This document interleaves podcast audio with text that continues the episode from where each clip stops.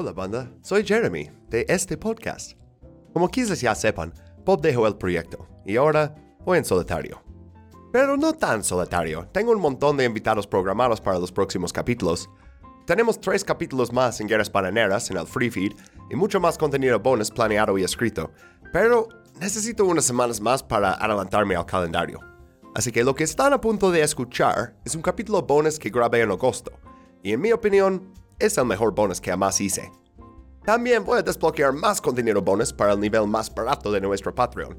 Así que si quieres más intervenciones gringas podcast por el momento, suscríbete por solo un dólar y 50 centavos. Patreon.com, Intervenciones Gringas Podcast.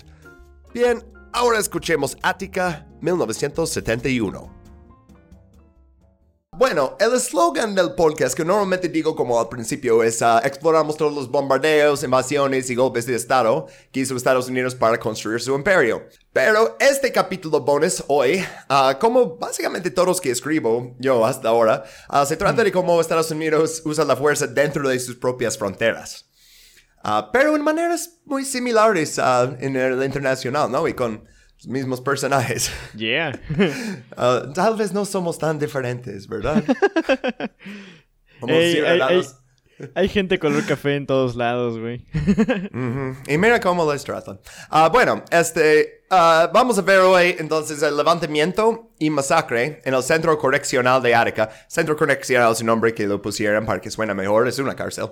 Attica, Nueva York, en septiembre de 1971.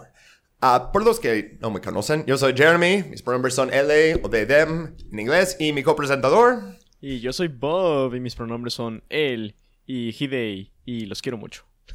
Ah, muy bonito. Y, ok, en el primer slide que estamos viendo aquí, ah, es una imagen del último día, que es la masacre, ¿no? Ah, el 13 de septiembre. Y eso es cuando las fuerzas del Estado, que son este, policías locales, este, tropas estatales, ah, unas guardias nacionales, ah, entraron a la cárcel. Y esto es bajo la orden del gobernador en Nueva York. Vamos a hablar de él en un momento. Sí, ¿recuerdas que dije el levantamiento y luego una masacre? Pues la masacre, aunque es una cárcel, ¿no? O sea, hay asesinos, toda clase de criminales ahí. Ah, otra gente que ya está ahí básicamente porque el Estado quiere que esté ahí. Ah, hablamos de eso más al ratito, pero... ah, pero sí, o sea, piensas, ah, pues la gente adentro de ese lugar es muy violenta, ¿no? Pues mm, no, la masacre fue con todas esas fuerzas, ¿no? O sea, el levantamiento, eso fue para protestar las condiciones inhumanas en la cárcel. Y no estoy diciendo eso como para ser exagerado, inhumanas. Vamos a explorarlos. Ah, pero ah, sí, quiero destacar la primera demanda que apareció ah, de los reclusos. Era aplicar la ley de salario mínimo del Estado de Nueva York a todas las instituciones estatales. Detener el trabajo esclavo. wow. Y así ah, lo escribieron detener el trabajo esclavo en todo mayúsculas. Tuvieron muchas demandas sobre diferentes cosas, pero número uno era nos están explotando el labor, específicamente. Y, o sea, si conoces algo de la historia del sistema carcelaria de Gringolandia, pues el trabajo esclavo no te debería sorprender, ¿verdad? O sea... ah, Sí, o sea, tiene sentido. Pues, cómo, cómo empezaron las cárceles, cómo empezó la policía, pues, jeje, es nada más perpetuar eso. Y con enme- enmienda 13 que dice, ah, ya no podemos explotar la labor de nadie y no pagarles, al menos que sea por castigo. Oh. Pues sí, pues, ah, ok, en el levantamiento los reclusos tomaron las guardias como rehenes. Obviamente no, así, así haces un levantamiento en una cárcel. Ah, bueno, algunos ah, de los guardias y los rehenes resultaron muy golpeados en el caos nacional, pero los reclusos restablecieron muy rápidamente el orden. Y lo hicieron haciendo como una fusión de todos los diferentes grupos de ideología, de raza, de idiomas, de creencias y así. Ah, y pusieron un orden que, la verdad, fue mucho mejor que la orden que pone las guardias normalmente. Ah, bueno, eh, evacuaron a los guardias heridos ah, y, y protegieron a los restantes. Ah, y la cárcel estaba dividida en diferentes bloques de celdas, ¿no? O sea, tenían lo que decían Times Square, como irónicamente, ¿no? En medio. Y luego bloque A, bloques B, C, D. Bueno, ah, también bloques ah, Z, que era como el de segregación. Hablamos de eso en un ratito, de confinamiento solitario y todo eso. Ah, pero el, el bloque D fue el donde como se produjo la, todo el levantamiento. controlaban como la, básicamente como la mitad de la, la cárcel en eso. Ah, y este, por, de eso viene como la frase en inglés de D-Block, ¿no? Y Attica también ya volvió como una frase que gritan en medio de cosas como sin saber la historia. Ah, y pues viene de eso, ¿no? O sea, eso entró muchísimo a como la memoria colectiva de Estados Unidos, ¿no? Y bueno, ah, ya hablamos un poquito del levantamiento nomás en este intro, ¿no? Y pues la masacre, ok, pues el gobernador era alguien que se llamaba Nelson Rockefeller. Ah. ¿Suena familiar el nombre? ¿Es el que se comieron su hijo? Este, no, no. no, no, pero, ok, mira, mira, no, nomás el apellido de, de Rockefeller, ¿no? Am, bueno, es que creo que el hijo de un exgobernador Rockefeller se lo comieron unos caníbales, güey, en unas islas. Wait, ¿qué? Wait, esa historia no sabía. sí, se llama Ma- Michael Porque por, Rockefeller. por eso, güey. pe- por eso pensé, güey, ¿cómo me sacas eso? Yo, ¿qué? ¿De, de dónde sacas? Y ahora que... No. Ok, pues capítulo bonus futuro de... Ok, ah, ok, bueno, Nelson Rockefeller era el nieto de John Rockefeller, el barón de petróleo, el hombre más rico en la historia de todos los Estados Unidos. Bueno, ah, ok, pues Nelson Rockefeller ordenó retomar Attica por la fuerza, y entonces las tropas estatales dis- dispararon indiscriminadamente más de 2.000 cartuchos, mataron a 29 reclusos y a 10 rehenes. Entonces, al principio trataron de afirmar que, oh, los únicos rehenes que murieron habían sido asesinados por los reclusos, ah, que les habían desgollado, les habían cortado el, el- el cuello. Y luego ah, todos morían por heridas de bala. Entonces, Oh, ah, muy difícil de, ajá, muy difícil de vender esa historia porque ningún recluso tenía una arma, sí. o sea. Pero todo eso de la retoma de Attica sigue polémica porque hay gente que quería creer, ah, y vamos a ver que incluso el mismo presidente Nixon, que quería creer que, oh, los policías eran ah, muy heroicas, ¿no? Ah, ok, pues hablamos más del masacre en un minuto, pero quiero destacar que incluso para los conservadores que no ven a los reclusos como personas, bueno, ¿qué tal esos 10 guardias que son empleados del Estado? Están ahí haciendo su trabajo y luego mandan otros empleados del Estado a asesinarlos. ¿Cómo explicar eso? O sea, porque hay mucha gente que quiere enfocar, oh, pues tenían que tomar el control de esos ah, bestias o que le- les quieren clasificar, ¿no? Pero eh, también masacraron a sus propios empleados, ¿no? Y algunos que salieron con varias heridas de bala, pero que sobrevivieron. Ah, bueno, en mi opinión, no hablando de los conservadores ya, Arica era una plantación de esclavos moderna. Y esa masacre habría sido lo habitual para un terrateniente sureño un siglo antes. Eso es lo que hacen. Tienen grupos muy grandes de hombres negros que trabajan básicamente sin pago. O sea, en este caso les daban les daban como 6 centavos la hora, ¿no? Y luego es, eh, eh, eh, les daban ah, algo menos de sus ah, necesidades básicas que les daban en las plantaciones, yo creo, a veces. Es difícil decir en todos casos, pero...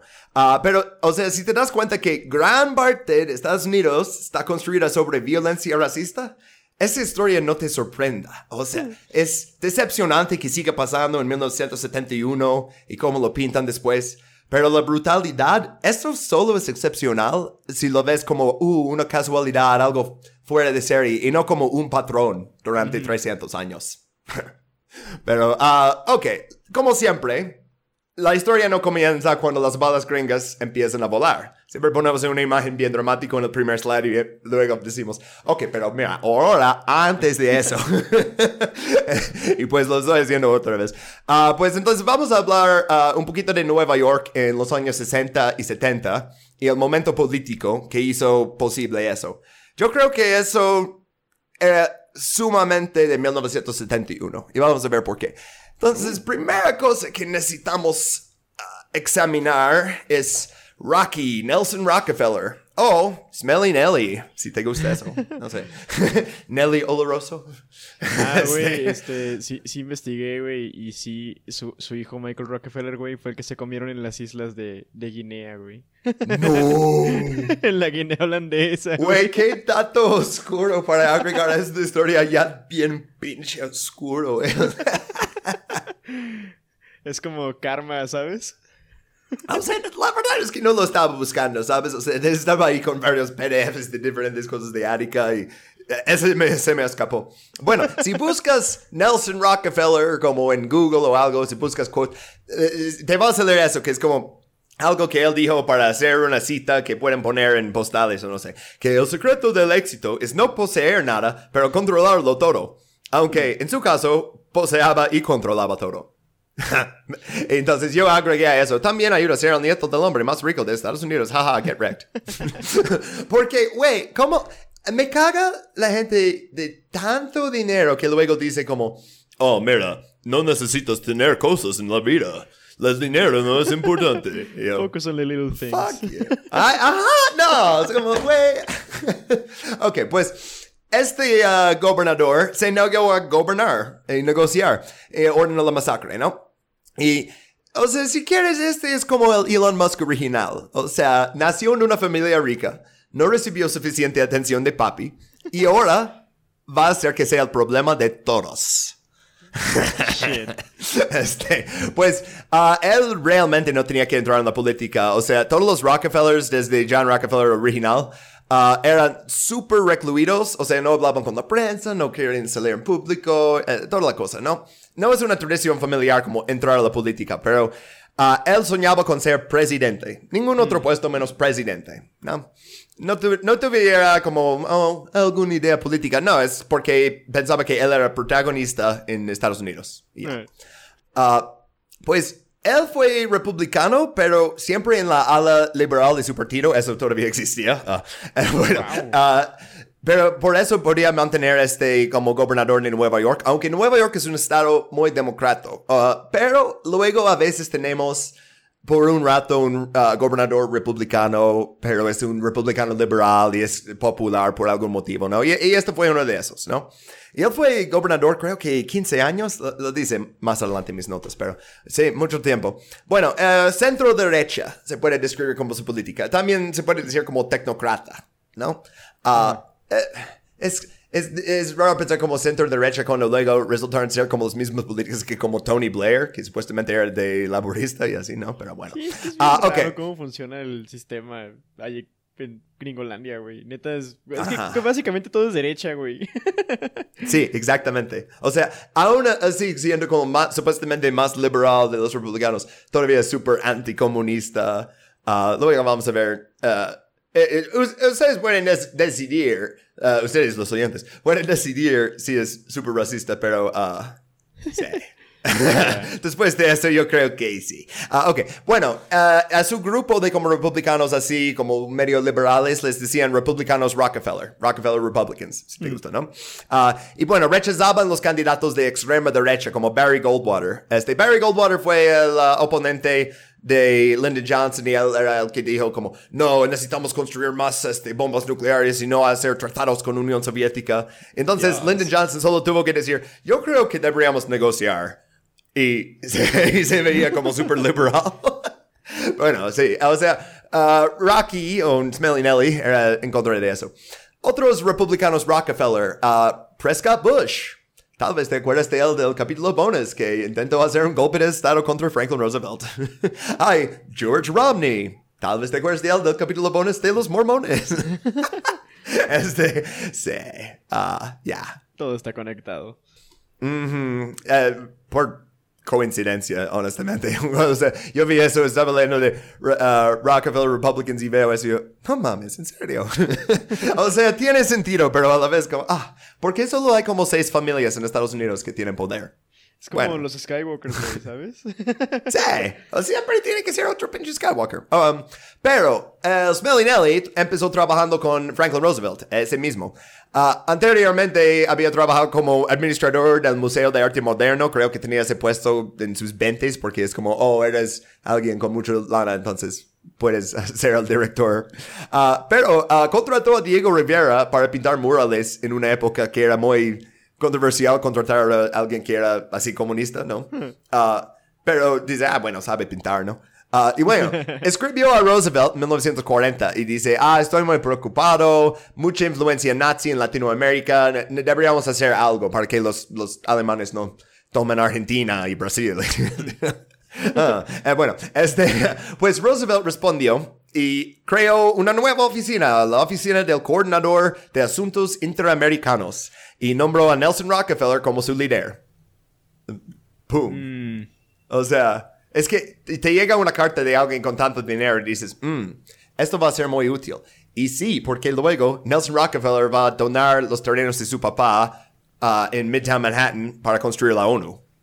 Entonces, Oh, e- e- era como que la oh. clase dirigente necesitaba dejarle entrar a la política. Y esto es entonces nueva posición. ¿Cómo lo va a cagar? Nadie lo tenía antes, entonces no hay comparación. O sea, no voy a sacar a nadie. Nomás le voy a meter nueva posición, en nueva oficina. Ay, yo, yo soy de una de las familias gobernantes, los Roosevelt, y tú eres de los Rockefellers. Ah, ¿Te gustaría estar a cargo de, no sé, la gestión de Latinoamérica? O sea, ¿te imaginas? Sí, no mames, qué onda. Y ese güey ascendió en la administración, o sea, tenía mente para la política, ¿no? O sea, quería Ajá. ser presidente, ya estaba buscando eso. Celebró la Conferencia Interamericana sobre Problemas de Guerra y Paz en 1945, más conocida como la Conferencia de Chapultepec. Oh. Esto fue de pinche Nelson Rockefeller, lo hablamos en uh, el capítulo de Guatemala, creo. O sea, cuando empezaron a poner de, oh, Estados Unidos tiene que proteger a a los la- países latinos de nueva manera ah, en, en el mundo posguerra, ¿no? Cierto, cierto. Porque también de ahí salieron unos policías, ¿no? Si mal no recuerdo. Ajá, An- sí, antes como de las ah, escuelas de las Américas, ¿no? nacionales. Ah, sí, exacto. Primera ah, clase graduada de Escuela de las Américas fue 46, creo. Oh, shit. Y creo que alguien en esa clase, no me acuerdo si era de Honduras o eh, alguien de esa clase hizo un golpe dentro de cinco años. Pero bueno, ah, ok, no, ya no me, tendré que buscarlo bien. Pero, ah, ok, Ah, regresando a, Nelson Rockefeller. bueno, aparte de esos terrenos de la ONU, también desarrolló más terrenos de su padre para convertirlos en Rockefeller Center. Está donde graban Saturday Night Live y así, ¿no? Pues donde ponen el, el árbol grande en medio de Nueva York. Sí, pero luego Franklin Roosevelt muere y Truman quiso tomar una mano mucho más pesada en Latinoamérica. Ah, también, capítulo de Guatemala. Entonces se, se deshace de Rockefeller. Básicamente es como, ah, no necesitamos ya, tu posición ya no va a existir. eh, bye, bye, bye. ¿Sabes? Como FDR inventó eso y ya no lo quiero. Entonces, Nelson Rockefeller hizo lo que tantos comentaristas en mi canal de YouTube me dicen, se mudó a Venezuela. Pero no como, es Venezuela en los 40, ¿no? Ah, pues, ah, pero él, todo ese pedo. este güey que no era de una granja, es de clase dirigente, o sea, nació con un pinche cuchara ah, de plata en la boca, ¿no? Ah, bueno, él parecía creer que podía revolucionar el uso de la tierra en Sudamérica. Entonces construyó una granja modelo, eh, eh, granja modelo en Venezuela, otro en Ecuador y otro en Brasil, y vivió en uno en, en Venezuela que se llamaba Monte Sacro. Ah, eh, nadie le hizo caso. Regresó a Washington. Para resumir todo ese capítulo de su vida. Regresó a Washington, luego dicen como, ah, sí, puedes tener otro trabajo. Ah, y su política ya era mucho de la eh, asistencia financiera en el extranjero. Esto fue su impulso. Necesitamos dar dinero. Ah, y como dice el politólogo y autor estadounidense Michael Parenti, que citaron un montón de veces en ese programa, la ayuda exterior es cuando la gente pobre de un país rico da dinero a la gente rica de un país pobre. o sea, ¿sí o no? Lo meten al bolsillo, güey. Sí, completamente. Ah, siempre. Bueno, ah, sus propuestas aún así no eran como... eh, Es republicano, pero digo, es de la ala liberal. Porque tienes a alguien que se llama John Foster Dulles. En serio, capítulo de Guatemala. ¿eh? Bueno, John Foster Dulles bloqueaba todas sus propuestas para aumentar la ayuda a Latinoamérica. No, Nelson Rockefeller quería darles dinero y John Foster Dulles, ah, bueno, ya hablamos de él. quería darles, ya saben. Ok, ah, otro amigo del show, en 1958, Nelson Rockefeller conoció a fucking Henry Kissinger. Y por eso puse el meme de Leo ahí, porque yo cuando estoy leyendo de eso y, y de repente, ah, escándalo con ah, Nelson Rockefeller y Henry Kissinger, yo, motherfucker, every fucking Fuck, fuck. Este, bueno, se hicieron amigos de por vida. Maldita Um, sea. Kissinger fue descrito más tarde como su socio intelectual más cercano.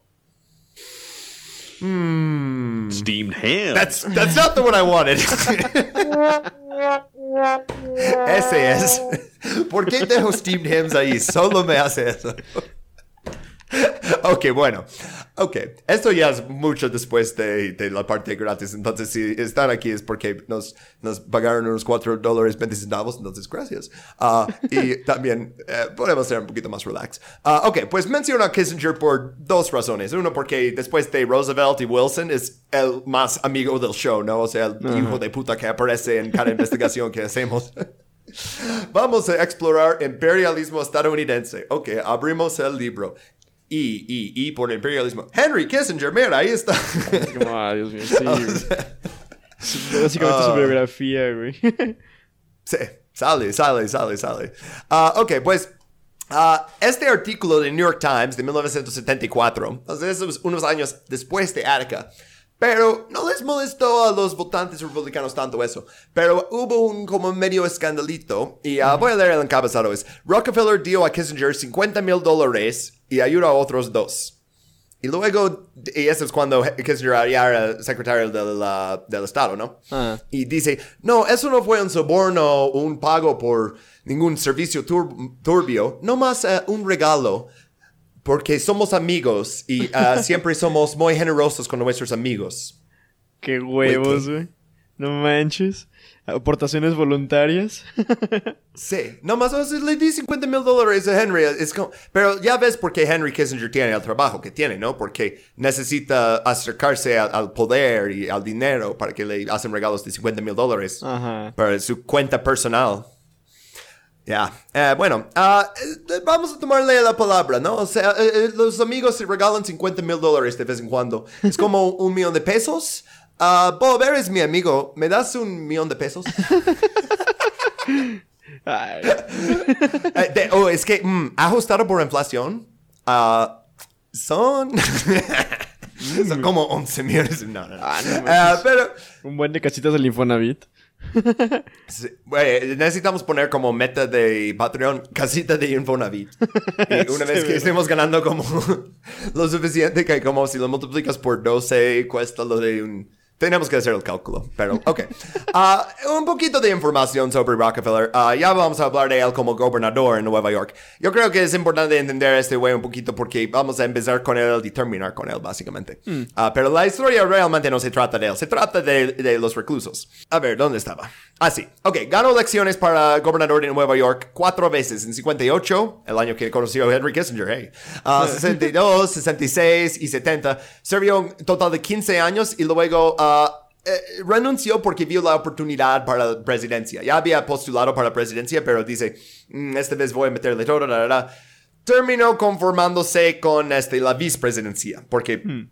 Escándalo de Watergate, Gerald Ford entra, tiene que poner a alguien como vicepresidente por uh, enmienda 25, es un pinche desastre y pone a Nelson Rockefeller. Mm -hmm. uh, eh, eh, fue pinche raro todo lo que pasó después de Watergate, honestamente. Uh, sí, pero sí me acuerdo un poquito de la primera dama de Estados Unidos, que luego era senador de Nueva York y su campaña para presidente y luego se convirtió en secretario de Estado. Capítulo de Libia, si, si, quieren saber más de Hillary Clinton. Ok, pero oh, continu oh. continuando con eso, uh, vamos a hablar un poquito de la transformación de Nelson Rockefeller, porque empezó como en esa ala liberal, lo necesitamos rehabilitar, uh, especialmente cuando estamos hablando ya de uh, la delincuencia y la crimen, aunque crimen y delincuencia había bajado, pero no, no, no, no, necesitamos poner más policías y todo eso, ¿no? Es, mm. es como un deriva gradual de tecnocrata a tirano. Uh, y sigue muy cerca el momento de Nixon, realmente. Porque eso es lo que fue Nixon. O sea, Nixon perdió contra Kennedy en 1960. Y uh, volvió en 68 y ganó. Y, uh, y, su plataforma era básicamente lo mismo que ocho años antes, pero no más como mejor presentado. y aparte la situación era diferente con Vietnam porque puede decir todo de yo voy a ser el más duro. O sea, George McGovern, ah, él quiere terminar la guerra en Vietnam, pero yo quiero dejar que nuestros chicos la ganen. Oh. Y es, uh, vamos a bombardear Camboya y perder. Realmente. uh, pero sí, Lyndon Johnson fue antes de Nixon, ¿no? Y él había iniciado la, la guerra contra el crimen, pero Nixon tenía que ser aún más duro. Y básicamente desde Nixon vemos como cada candidato y cada presidente tiene que ser más a la derecha y más duro contra el crimen, ¿no? Uh -huh. uh, Este, pues muchos historiadores da importancia a ese año 68 en particular como cambio de paradigma, para usar una frase muy de negocios, ¿no? Ah, pero eh, así, ¿no? En la política estadounidense. Y este es el año que asesinan a Martin Luther King, asesinan a Robert Kennedy. Uh, Walter Cronkite dice que la guerra en Vietnam es imposible de ganar. Uh, Nixon dice, oh, la mayoría silenciosa apoya a mí y a mis políticas y votan a él. Entonces, tienes un país súper dividido. Y lo viste en ningún lugar más que en la Convención Demócrata de Chicago. Y esto fue un motín policial. Uh, y luego, el juicio de los ocho de Chicago y más tarde los siete de Chicago. Porque uh, esto fue cuando eh, arrestaron a varios líderes como revolucionarios, ¿no? Como Bobby Seale de las Panteras Negras, Abby Hoffman. Los pusieron en juicio por cruzar líneas para empezar un motín. Todo una cosa ridícula, ¿no? Sí. Uh, pero, ok. Uh, lo, que, lo quería mencionar porque más tarde Bobby Seale y William Kunstler van a ir a Attica. William Kunstler era el abogado de los siete de Chicago. William Kunstler va a ser importantísimo en Attica. Bobby Seale no. Bobby Seale va a decepcionar a todos como Bobby Seale en los 60s, increíble. Bobby Seale en los 70s, básicamente. o sea, necesito como el Zoo Crew, como uh, uh, baja la tasa uh, sonido, ¿no? Ok, pues como dije, durante Johnson en 65 tenías la ley de asistencia para el cumplimiento de la ley. Es, es difícil traducir eso. Es the Law Enforcement Assistance Act. Ah, pero es, eso aumentó la financiación federal y la formación de los departamentos de policías locales. Muchos lugares estaban como pueblos incorporados, pero no tenían un alguacil, no tenían departamento de policía. Y eso dice, ah, vamos a dar dinero federal para que armen eso.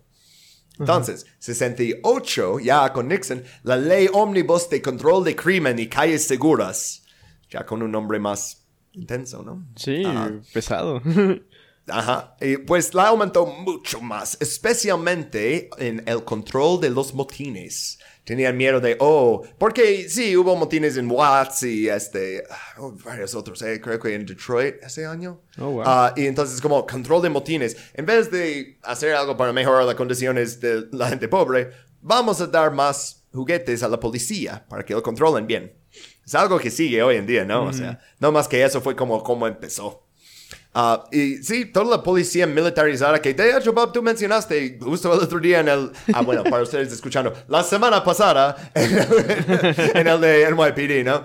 Uh, este, sí, uh, también, oh, también en 1968, Suprema Corte, caso Terry v. Ohio, y esto otorgó a la policía el poder de stop and frisk que es, uh, tú, tú pareces sospechoso, voy a detenerte y registrarte, saca todo de tus bolsillos, a ver, ¿qué tienes en la mochila? Oye, ¿por qué eres sospechoso? Bueno, en primer lugar está el color de la piel. ¿Por, qué llevas unos pingüinos? uh, sí, no. Exacto, pero sí, eso les dio el poder, Terry v. Ohio. O sea, entonces tienes de, de todos lados el, país diciendo, oh, queremos detener crimen, haciendo más crimen, pero de policías. Uh, pero, uh, bueno, Smellinelli es bien ambicioso, el, el, Rocky dice ahí en el cabezado. A mí me gusta más Smellinelli. Bueno, uh, se presentó a las primarias republicanas para presidente en 1960 y perdió contra Nixon, pero luego vio como que Nixon perdió, es como, ah, ok. En 64, otra vez, Nelson Rockefeller, candidato, no, pierde contra Barry Goldwater. 68, pierde contra Nixon, y luego Nixon gana, ¿no? Entonces, Nixon, eh, Rockefeller tiene esta reputación liberal, eso le ayuda dentro de Nueva York para mantenerse en poder en un estado demócrata. Pero no le va a ayudar en eh, la escena nacional.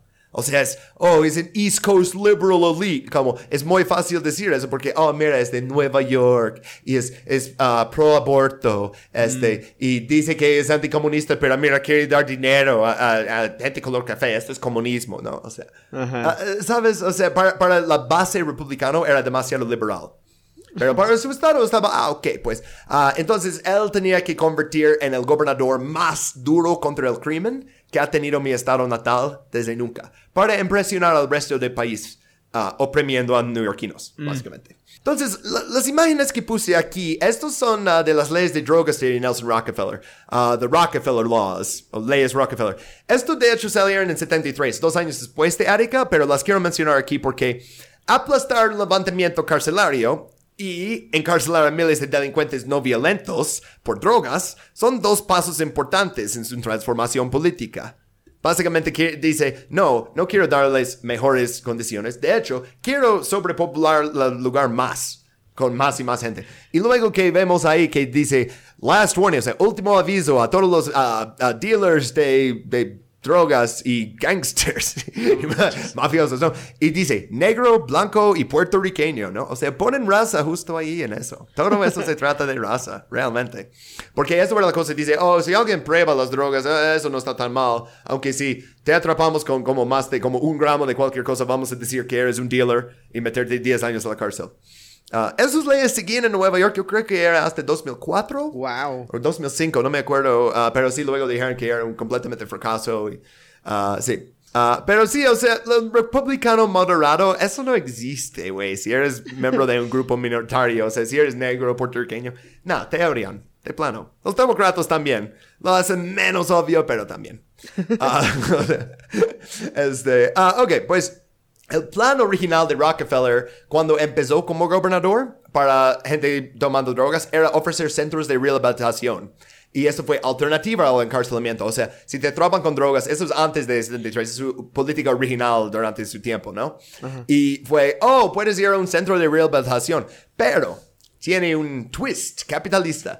Porque la eh, periodo de encarcelación era tal vez seis meses o, o nueve meses en esa época. Eh, muchas veces ni topaba un año. Pero los centros de rehabilitación, eso duraba dos a tres años. Entonces muchísima gente dice, nah, fuck this. Como, ¿Sabes? Y los centros de rehabilitación eran lugares como Daytop y Synanon. Y estos son básicamente campos de trabajo. Te Ah. ponen a trabajar y se quedan con tu sueldo. Entonces, Güey, es- que me da- es más- Sí, no manches, qué asco, güey. Es más esclavitud, ¿no? Entonces, como, mira, tres años en este lugar, aunque puedes salir, o sea, no estás como en una celda, pero eh, haz de cuenta, o sea, yo como que tengo bebés chiquitos y piensas, voy a estar lejos de mis hijos por tres años o por seis meses. Y dices, seis meses, ¿no? O sea, muchas consideraciones así, ¿no? Ah, bueno, ah, la mayoría de los adictos entonces aceptaban, ah, ok, pues, nueve meses en la cárcel, ah, ok. Ah, pero luego Nixon tiene la convivencia política de deshumanizar a los usuarios de drogas. Luego hay este, en, en otro capítulo lo- hablamos más de ah, Harry Anslinger diciendo en el registro que, oh, pues hicimos toda la guerra contra las drogas para arrestar a más hippies y a más ah, gente negra. No sé, de plano. no. Y bueno, Nelson Rockefeller quería hacer lo mismo. Ah, entonces él está diciendo, oh, no, no, no. Este, mis programas de rehabilitación no están funcionando porque nadie quiere ir a un campo de trabajo. Ah, entonces necesito llevar la guerra a las calles. Ah, O sea, es como, normalmente pensamos eso empezó en los 80, ¿sí o no? Con Reagan y senador Sleepy Joe Biden, Brandon, ¿no? Pero las, las leyes de Rockefeller, ese fue el prototipo. Y el aplastamiento en Arica también fue el prototipo. Sí. Entonces ya, llegamos a Arica. Ah, mucho de hablar de ese vato que me cae tan mal. Y este, hon- honestamente, ese capítulo, güey, es, uff, va a ser bien pasado. No, no va a haber como final feliz en intervenciones gringas, imagínate. Ah, ok. Pues puse ese meme ahí de sicos de, ah, yes, porque la crueldad es lo importante. No es que, oh, no tenemos recursos. No, mucho de eso es a propósito. Y vamos a hablar de eso. Ok, primero vamos a empezar con una cita de una de mis fuentes primarias en este capítulo. Se llama Sangre en el agua, el levantamiento de la cárcel de Arica de 1971 y su legado. Súper recomiendo. Son como 900 páginas, no lo leí todo, pero todo lo que usé para este capítulo, excelente. usé esto y como cuatro cosas más ah, que eran mucho más cortos. Esto tiene tantos detalles. Pero, ah, ok. Los 2.243 presos de Arica eran en su inmensa mayoría jóvenes urbanos con escasa formación, afroamericanos o puertorriqueños. Más de dos tercios de los hombres de Arica habían estado encarcelados al menos una vez antes de llegar allí. Chale. Reincidencia, todo ese pedo. Eh, Pero es que luego vamos a ver la reincidencia es por mamadas. O sea, que ya que sales de... ah, paran por no tener tu licencia contigo cuando estás conduciendo y te meten a la cárcel de nuevo. O luego estás ahí, se supone que vas a salir, pero, oh, necesitas ya tener un trabajo en el exterior y no lo tienes. No tienes a alguien que escriba una carta por ti para decir que tienes un trabajo. Ah, tienes que quedarte aquí. Ah, que Eh, y no. tienes que regresar al taller metalúrgico ganando 30 centavos al día. Qué. Ah, sí. Ah, bueno, 2.243 presos, entonces.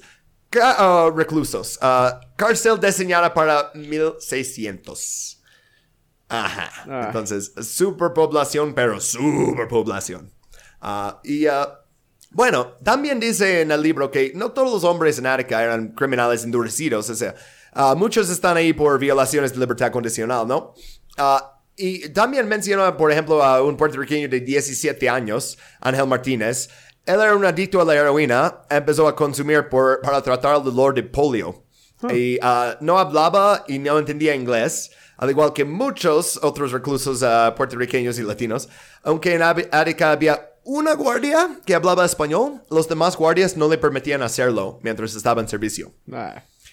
Tenía, entonces, eh, y luego en, en el libro, eh, nomás lo voy a dejar con eso porque quiero avanzar con toda la historia, pero básicamente él necesita tratamiento médico y, y, eh, están como, oh, no te entendemos, uh, bye. Ah, es, No mames. su, su historia da mucho coraje, especialmente por su edad. Ah, bueno, regresando al labor esclavo, ah, creo que es aún más, es la parte más importante de eso. E- e- ellos también nos dijeron muchas veces, ¿no? Ah, pues ah, todos, todos los reclusos fueron obligados a trabajar y la mayoría ganaba 6 centavos por día. Ajustado a la inflación son 44 centavos. no manches. Eh, Entonces, ni es 50 centavos ahora. este, y tal vez podrías pensar, pues, ah, todas sus necesidades están cubiertas. ¿Por qué necesita dinero? No. Este, y, y cárceles de entonces, igual que ahora, son caras para vivir. No te da suficiente comida, no te da suficiente ropa, no te da suficientes sábanas. Si quieres papel para escribir una carta o una estampa para llamar a tu familia, fuck you, págame. Y me es la cárcel, ¿no? Este, había algunas cosas proporcionadas, por ejemplo, ah, cada mes los reclusos recibían una barra de jabón y un rollo de papel higiénico, lo que significaba que estaban obligados a limitarse a una hoja por día. No manches, güey, qué madreada. Ajá. O necesitas ganar dinero, ¿no? Ah, entonces, hay todo, siempre en todas las cárceles hay como una economía subterránea, ¿no? O sea, ah, también ah, agua, agua fue un problema. A los reclusos solo les permitía una ducha a la semana. Eso les daba dos cuartos de galón, es como más o menos dos litros, de agua al día. Y eso fue agua para lavar sus calcetines, ah, ropa interior, rasurarse, cepillar dientes y limpiar su celda. No Ah, manches. ah, y- ¿Quieres una navaja? Pues fuck you, pay me. ¿Quieres un cepillo de dientes? Fuck you, pay me. ¿Quieres pasta de dientes? Fuck you, pay me. O sea, literal, aquí está tu barra de jabón y eso, y como una sábana bien chiquitita. Y, y sé que es Nueva York, pero es la- en el medio de la nada, güey. O Sí, sea, no hace un chingo de frío ahí. Ah, eh, eh, es- ok, entonces, pues ahora lo que hacemos si tienes un familiar en la cárcel es vas al Western Union y pones dinero en su- sus books, ¿no? Este. Eso no existía. Tu familia solo podía enviarte dinero como llegando a Arica. Ah, y más de la mitad de los reclusos, como mencioné, son de Nueva York, de la ciudad. Ah, la única manera de llegar a Arica ah, era una línea de autobús privada. Y eso iba ni al pueblo de Arica, sino a Batavia. Entonces, el billete para llegar ahí, 33 ah, dólares. Y eso ahora es como 240 dólares. Y luego tenían que tomar un taxi desde ahí a la cárcel. Y eso es un día que tienes libre del trabajo, ¿no? Y tal vez llegues ahí y te dicen, oh, está en lockdown, no puedes entrar. No, qué madreado, güey. Aparte, pues son personas racializadas, o sea, de bajos recursos. Pues está. No mames, que. Familias negras y puertorriqueñas de clase obrera en Nueva York, la mayoría que trabajan seis o a veces siete días a la semana, incluso si ganan ok, o sea que algunos tienen como buenos trabajos, ¿no? Y, y ganan ok, eh, no, no van a tener día libre para hacerlo, es muy difícil, ¿sabes? Ah, entonces, súper difícil. Eh, y aparte, ok, tal vez llegas ahí, pero luego, ¿qué? Le vas a dar como unos 50 dólares más a tu padre o hermano o hijo o que sea, ¿no? O sea, novio, que sea, ¿no? O sea, ah, bueno, además de privación física, también no se les permitía hablar entre ellos a ciertas horas, como en las noches después de las 8. ¡Pum! Silencio. Pero no apagan las luces por como tres horas más, ¿no? E- En el libro hablan muchísimo de cómo, o sea, los reclusos inventaron formas de no volverse locas a pesar de vivir así. Ah, no voy a entrar en todo eso, nomás que muchas de esas cosas me parece que, ¿para qué? ¿Para qué no les dejas hablar como tres horas? Eh, y, y por eso digo, tantas cosas que lees de Arica dices, ah, la crueldad es lo importante. Maldita tortura, güey. Sí, está muy pasado de lanza. Exacto, lo están haciendo porque quieren torturarlos, porque los ven como animales. Y vamos a ver mucho de eso. Y Ah, no voy a decir la palabra, pero vamos a ver en las fuentes primarias muchas de la palabra que empieza con N y termina con el R duro. bueno, este, o sea, no están diciéndolo como raperos, están diciéndolo como los pinches eh, amos de las plantaciones. Ah, bueno, ah, antes de llegar al racismo, quiero destacar unas cosas más, como el tratamiento médico. ¿Tenías una- alguna queja médica? Formabas este, una fila que hacían cada mañana para sick call. 30 minutos de cada mañana eh, en la que podías ser visto por un médico. Visto, no examinado. Porque hay dos médicos y atienden a más de 100 pacientes en esa media hora, ¿no? A través de una malla. No había interpretantes al español, por cierto. Y la mayoría de los pacientes era, ah, ten una aspirina. Y ya. Ah, en el libro también un montón de historias sobre huesos rotos o prisioneros que ah, perdieron todos sus dientes, ah, cosas así. O sea, incluso reclusos que murieron por falta de atención médica. Otra vez, no puedo entrar en todas las historias de pinche libro que lo, lo hace súper bien, pero es que es demasiado para un podcast. Nomás quiero descargar que esas cosas eran muy normales y que pasan en todo el tiempo. Ok, y una cosa más bien jodida antes de entrar bien al racismo. ah, la experimentación médica. Ay, Así es, esa madre otra vez, ¿no? Salen- salió en Puerto Rico, salió en Guatemala. ¿Cuántas veces necesitan hacer experimentación médica? Sí, sí, qué Ah. güey, mures locos. Dime, dime que no eran doctores con apellidos alemanes, por favor. No, no, no, no. no. Aunque no tengo apellidos mis, no, no vi eso. Oh, no. Porque yo creo que de haber visto eso, me hubiera acordado como, oh, y el, el doctor von Stauffenberg. ¿Qué? Este, bueno, ah, ok, pues ah, todas eh, esas historias están bien tristes, pero ok, ah, un médico entró y realizó estudios del sistema de respuesta inmunitaria a una infección viral. Eso es toda la información que dice. No dice exactamente qué virus les dio, pero los voluntarios ganaban como dos dólares ah, por firmar una cosa que dice, oh, sí, firmo para estar expuesto a ese virus de prueba. Y, ok, pues ellos firmaron esto, pero están en un cárcel sobrepoblada. ¿Cómo crees que no va a dar ese virus a literalmente toda la población? O sea, sí, de todas maneras O todos sea- se van a infectar, qué pedo. Neta, si yo estoy ahí, vienen y me dicen eso, voy a decir, bueno, si no firmo, no me dan el dinero, le da a otra persona en otra celda, él me da el virus, ahora tengo el virus y no tengo dos dólares. Oh, fuck that. ¿Sabes? Como, eh, o sea, ah, ok, entonces, además de ser un infierno, es un infierno racista, como vemos en este slide. Estoy bien contento con cómo me quedó este meme del periódico. El pita. Este. Ah, sí, sí, como. Y es porque vamos a hablar de eso de los periódicos. Ah, pero sí, también puse una mapa aquí de exactamente dónde está Arica. O sea, No está está eh, en Google Maps ahora dice como seis horas. Ah, está cayendo hacia Toronto. O sea, Bestia. eh, en la nada, güey. O sea, supongo que hay gente que vive ahí porque está muy bonito y así, ¿no? Pero, ah, no sé, yo de hecho iba al campamento de veranos, no tan cerca de ahí, como más al este, pero, güey, es otro lugar en el mundo que la ciudad de Nueva York. No, o sea, somos en el mismo estado, pero Sí, no, nada, que, tiene ver. que ver. Nada que ver. Ah, eh, hablamos de eso. Cita del mismo libro. Aunque solo 37% de la población carcelaria era blanca, los blancos ocupaban 74% de los puestos de trabajo en la central eléctrica de Ática. Es como el mejor trabajo. 67% de los puestos de oficinistas deseados y el 62% de los puestos de personal en el comedor de oficiales. Y ahí puedes robar comida. Este, todos quieren eso porque ahí hay mejor comida, ¿sabes? Ah, por el contrario, 76% de los hombres en el temido y mal pagado taller ah, metalúrgico, incluso 80% en las agotadoras compañías de graduación, eso no sabía cómo traducir porque es grading company, era manual, ah, labor manual que necesitaba, como por ejemplo cuando nieve, paliar toda la nieve. Y eso era el peor pagado. bueno, eh, como 8% de esos eran ah, afroamericanos o puertorriqueños. Ah, fuck. Ah, incluso cuando los blancos trabajaban en los peores puestos, como en los grading companies, era común que empezaran con un salario más alto. Entonces, Ah. dan los mejores trabajos a los blancos, pero incluso si te ponen en el taller metalúrgico, te pagan más que los negros, ¿no? No espero nada de ellos y aún así logran decepcionarme. Sí, ¿no? O sea, es como, ok, eso va a ser horrible. Ah, Ah. O sea, no solamente Este, vas a ser- bueno. con- conocer un maldito infierno sobre la tierra, tiene que ser racista. Sí. Y bueno, piensa en quién vive en un pueblito en, eh, por ahí, por la frontera de Canadá. Ah, ¿Quieres adivinar la demografía de la ciudad, no? Aldea de Ática, Nueva York? Pues por los blancos. Ah, ajá. ¿Y de su política? ¿Alguna idea? Política. pues, Crecen leyendo cómicos de Captain America en los Ah, 50 shit. No.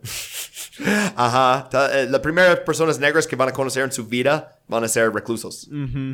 Eh, y que les van a decir que son peligrosos y toda la cosa desde Ah, antes, ¿no? diablos.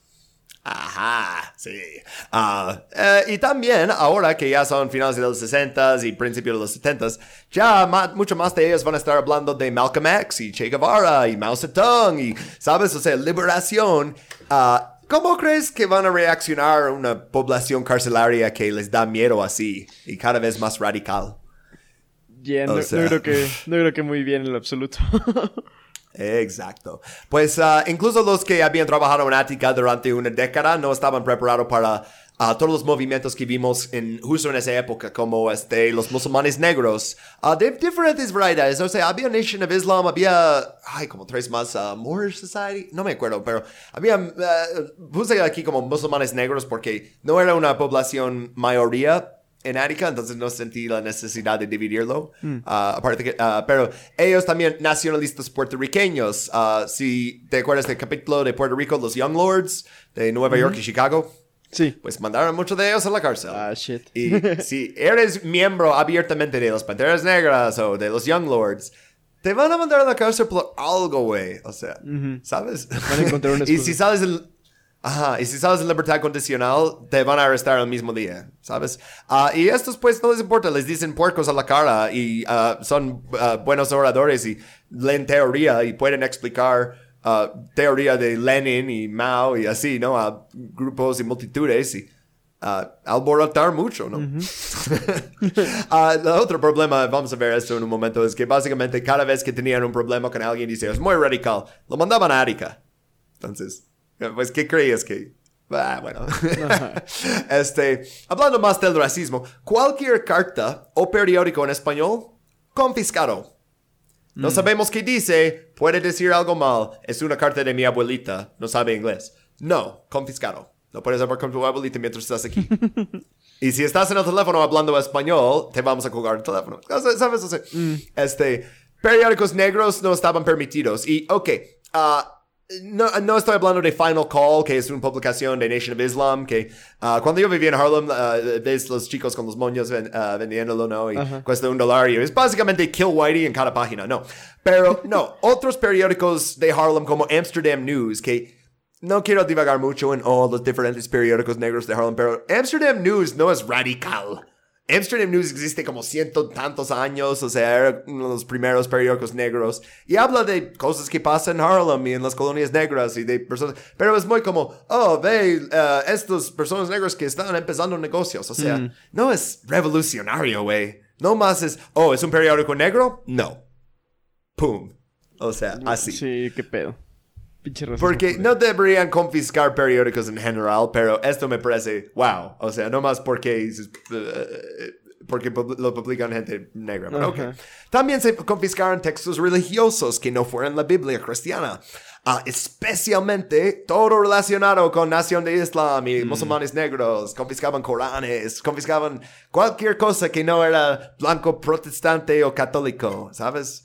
Ah, es interesante, esa aldea tenía como población católico y este, es que tenemos muchos migrantes en Nueva York, de Irlanda y todo, güey, o sea, ya sabes. Ah, bueno, puse ese taller metalúrgico que estaba hablando.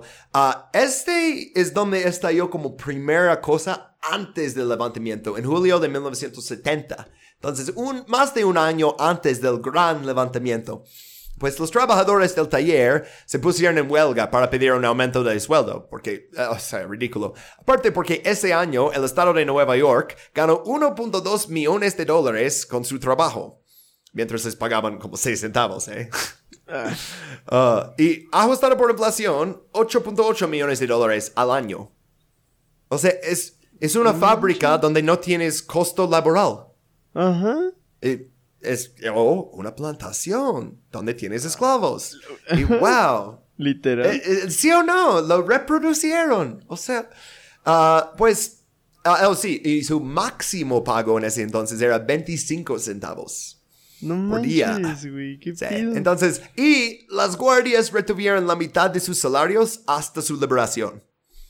Para que no gastes todo a la vez. Mm, Ah, y para que tengas un poquito de dinero para salir y para poder, sabes, o sea, irte de aquí, sabes, comprarte unos zapatos porque no te ofrecieron ningunos. No bueno, ah, ok.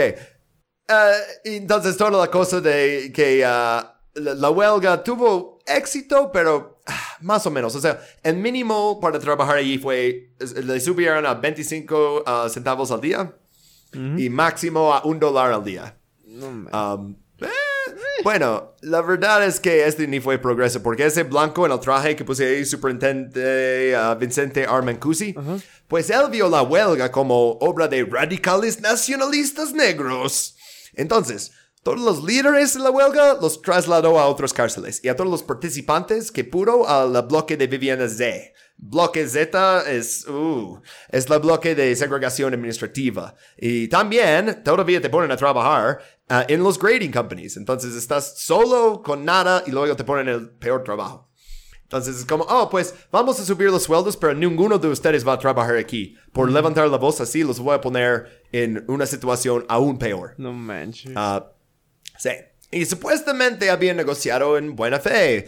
Y luego les traicionan. Ah, vamos a ver eso varias veces. Y incluso antes de llegar a Attica en 71. Porque el mismo año, pero en noviembre, 2 de noviembre 1970, pues ah, un grupo de reclusos en Auburn Prison.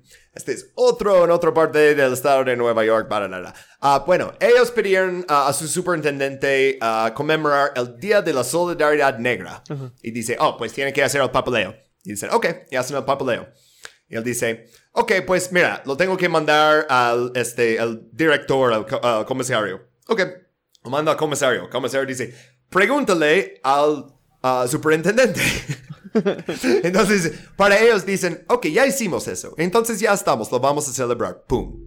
Ah, ¿Sabes? Eh, eh, Esto no es como una cosa violenta eh, para nada, ¿no? Ah, entonces dicen, ustedes tienen días para todos sus héroes blancos, nosotros queremos nuestros días. Y cuando llega el 2 de noviembre, eh, no hay decisión, entonces dicen, ok, pues sí, se nos dieron, ya. Agarran un micrófono en el patio de ejército y anuncian que en honor al Día de Solidaridad Negra, ningún hombre negro debería trabajar hoy. Y había varios este, ah, panteras negras eh, ahí y ellos rápidamente bloquean el patio para que los guardias no puedan pasar. Y durante seis horas, básicamente pronuncian discursos, ¿sabes? Es un, eh, todos toman el micrófono y están hablando y así. Los guardias no hicieron nada, básicamente. O sea, no fueron a trabajar y hicieron eso, ¿no? Pero el siguiente día, enviaron 14 reclusos identificados como los líderes a Keep Lock. Y esto es, es una palabra en inglés, pero eh, es, te mantienen keep, encerrado, lock, en tu celda, 24 horas al día. Entonces, e- esa mañana, ah, 400 ah, reclusos de Auburn, blancos y negros, y puertorriqueños, se negaron a presentarse en la fila para trabajar y exigieron la liberación de los que estaban bajo Keep Lock. Y pues la cárcel no sabía qué hacer. Habló con Albany. O sea, no, no sé si exactamente con Rockefeller, pero alguien en su oficina. Y decide, no, no vamos a reunir con ustedes para hablar de demandas. No vamos a hacer nada. Entonces, ya se produjo chaos. O sea, hasta ahora todo súper pacífico. Los reclusos fabricaron armas, tomaron con- ah, como rehenes a 50 guardias y personal civil. Y los musulmanes negros eran los que dijeron, no vamos a hacer daño a ninguno de ellos porque van a tomar que nosotros somos monstruos y ya nos ven así por nuestra religión. Entonces declararon que los rehenes están bajo nuestra protección y los rodearon para evitar que el resto de los reclusos les hicieran algo porque... ¿Sabes? O sea, les metieron un par de madrazos, pero no, no les, no les mataron. O sea, es difícil controlar una población carcelaria, ¿no? Especialmente cuando son las personas que les torturan todos los días. Sí. Ah, bueno, en este redactaron una lista de demandas, como vamos a ver en Attica. Ah, bueno, eh, son bastante similares. Uh, eh, El primero en este caso fue querían más agentes correccionales y consejeros que hablan español. Tenían muchos puertorriqueños y dicen, nadie entiende qué está pasando aquí. Número dos fue más cursos de cultura negra. Y luego, otras cosas, atención y tratamiento médico, dicen despedir al personal psiquiátrico incompetente. Ah, algo pasó ahí, no sé qué, pero mejor calidad de productos comisario, precios más bajos, ah, mejores programas de buen tiempo, mejor la biblioteca jurídica, ah, revisión más frecuente por parte de la Junta de Libertad Condicional, o sea, y, más importante al final, protección contra las represalias. Ah, entonces, ah, enfrentamiento después de seis horas, los reclusos se rindieron pacíficamente y dejaron todos los rehenes ilesos. Eh, tal vez eh, tenía un madrazo que les dieron al principio, pero básicamente, ok. este, a cambio de la promesa que iban a poder reunir con alguien del Estado y iban a tener protección contra represalias. Esto fue la más importante para ellos, como, ok, mira, vamos a darles control de la cárcel, pero no queremos que hagan lo mismo que hicieron antes, que identifican a los líderes y les, les hacen castigo. ¿Qué digo? Aparte son, son va- varias peticiones, ¿sabes? Que Sensibles, ¿no? O sea, no son como que cosas muy exageradas ni nada de eso. No, o sea, eh, eso. Luego vamos a ver, eh, eh, los de Attica tienen como más ah, borradores y así de sus demandas porque tienen que ponerse todo de acuerdo, pero esos en, en Auburn, la verdad, no tenían demandas muy difíciles de cumplir. Ah, realmente. Ah, pero echo un vistazo al meme que puse. ¿Qué crees? este, sí. Ah, Entonces, una vez que los guardias los tenían bajo su control, los hacían correr el guante, run the gauntlet. No sé si traduce bien eso, pero los guardias se alinean en dos filas y les hacen correr los reclusos entre las líneas mientras les golpean a la cabeza con palos. Oh, shit. Ah, y 120 de ellos fueron puestos en segregación administrativa indefinida. Entonces, ah, ya, como eh, vas a estar en ah, segregación para siempre. Y seis ah, de los supuestos líderes se enfrentaron cargos penales. Entonces, eso de no represalias, pues, wow. Sí. Ajá. y luego, ah, como ah, no puse la fecha aquí, ah, bueno, casi en el mismo momento hubo otro levantamiento en la, la cárcel de Tombs en, Man- en Manhattan, como en Lower Manhattan, es como el Central Booking. Este, fue un gran año para motines en cárceles, ¿eh? No es tan relevante como el de Auburn, nomás lo quiero mencionar porque uno de los activistas del levantamiento de Tombs, Herbert X. Blyden, ah, ese X que tiene el nombre es lo mismo como Malcolm X, ¿no? De los ah, musulmanes negros, ¿no? Ah, bueno, vamos, eh, cada vez que tiene un X en el nombre es eso, ¿no? Pero, ok, él fue el que presentó las demandas del mi- administrador ahí y luego le transfirieron a Attica. Fue un miembro fundador del Frente de Liberación de Attica y luego ayudó a hacer las demandas en Attica. Entonces, eh, y también lo mismo que hicieron en Auburn, donde pasaron sus reclusos que eran mm, eh, los líderes que necesitaban sacar de Auburn, pues les pasaron a Attica. Ah. Ahora no sé, y los... Sí, güey, qué pedo. Estados Unidos le encanta hacer como sus propias situaciones así, ¿no? O sea, como- o sea, ah, pero sí, entonces ya tienes gente que tiene experiencia en eso y que saben, si te dicen, no, nomás uh, rinde todo y después hablamos. Ah, No puedes confiar en promesas de guardias, específicamente, ni el, el, el warden, el comisario, nada de eso. No, necesitas pasar por encima de ellos. Necesitas alguien con verdadero poder político que te escuche. Específicamente necesitas gobernador Nelson Rockefeller. Necesitas que él venga a negociar contigo porque él es el gobernador. Ahora sí estamos llegando al 9 de septiembre de 1971. Pero unos últimos antecedentes rápidos. Ah, puse aquí George Jackson ahí en la ah, ah, portada del libro que dice Soledad Brother. Este George Jackson estaba encarcelado en San Quentin, en California.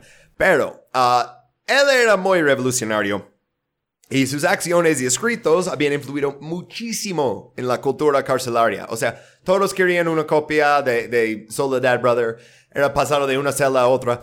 Y hablaba de exactamente lo que estaba viviendo en California y también en Nueva York y también en todo el país. Ah, no quiero entrar demasiado en su historia, pero sí quiero mencionar una cosa. Ah, vamos a hablar de Angela Davis más tarde y vale la pena mencionar que Angela Davis fue ah, buscada por el FBI y luego encarcelado porque ella era dueña de las armas que Jonathan Jackson, el hermano menor de George Jackson, utilizó para secuestrar a un juez en la Corte Superior y para exigir la liberación de su hermano. ah, y de todos los hermanos Soledad, ah, dijo. Ah, es- es- mm, solo había como 15 personas que hacían cosas, ¿no? O sea, bueno, ah, pues George Jackson, ah, que está como haciendo ese movimiento con lo que está escribiendo y todo, de las personas negras en las cárceles ya ver con realidad su situación y ver cómo están siendo explotados.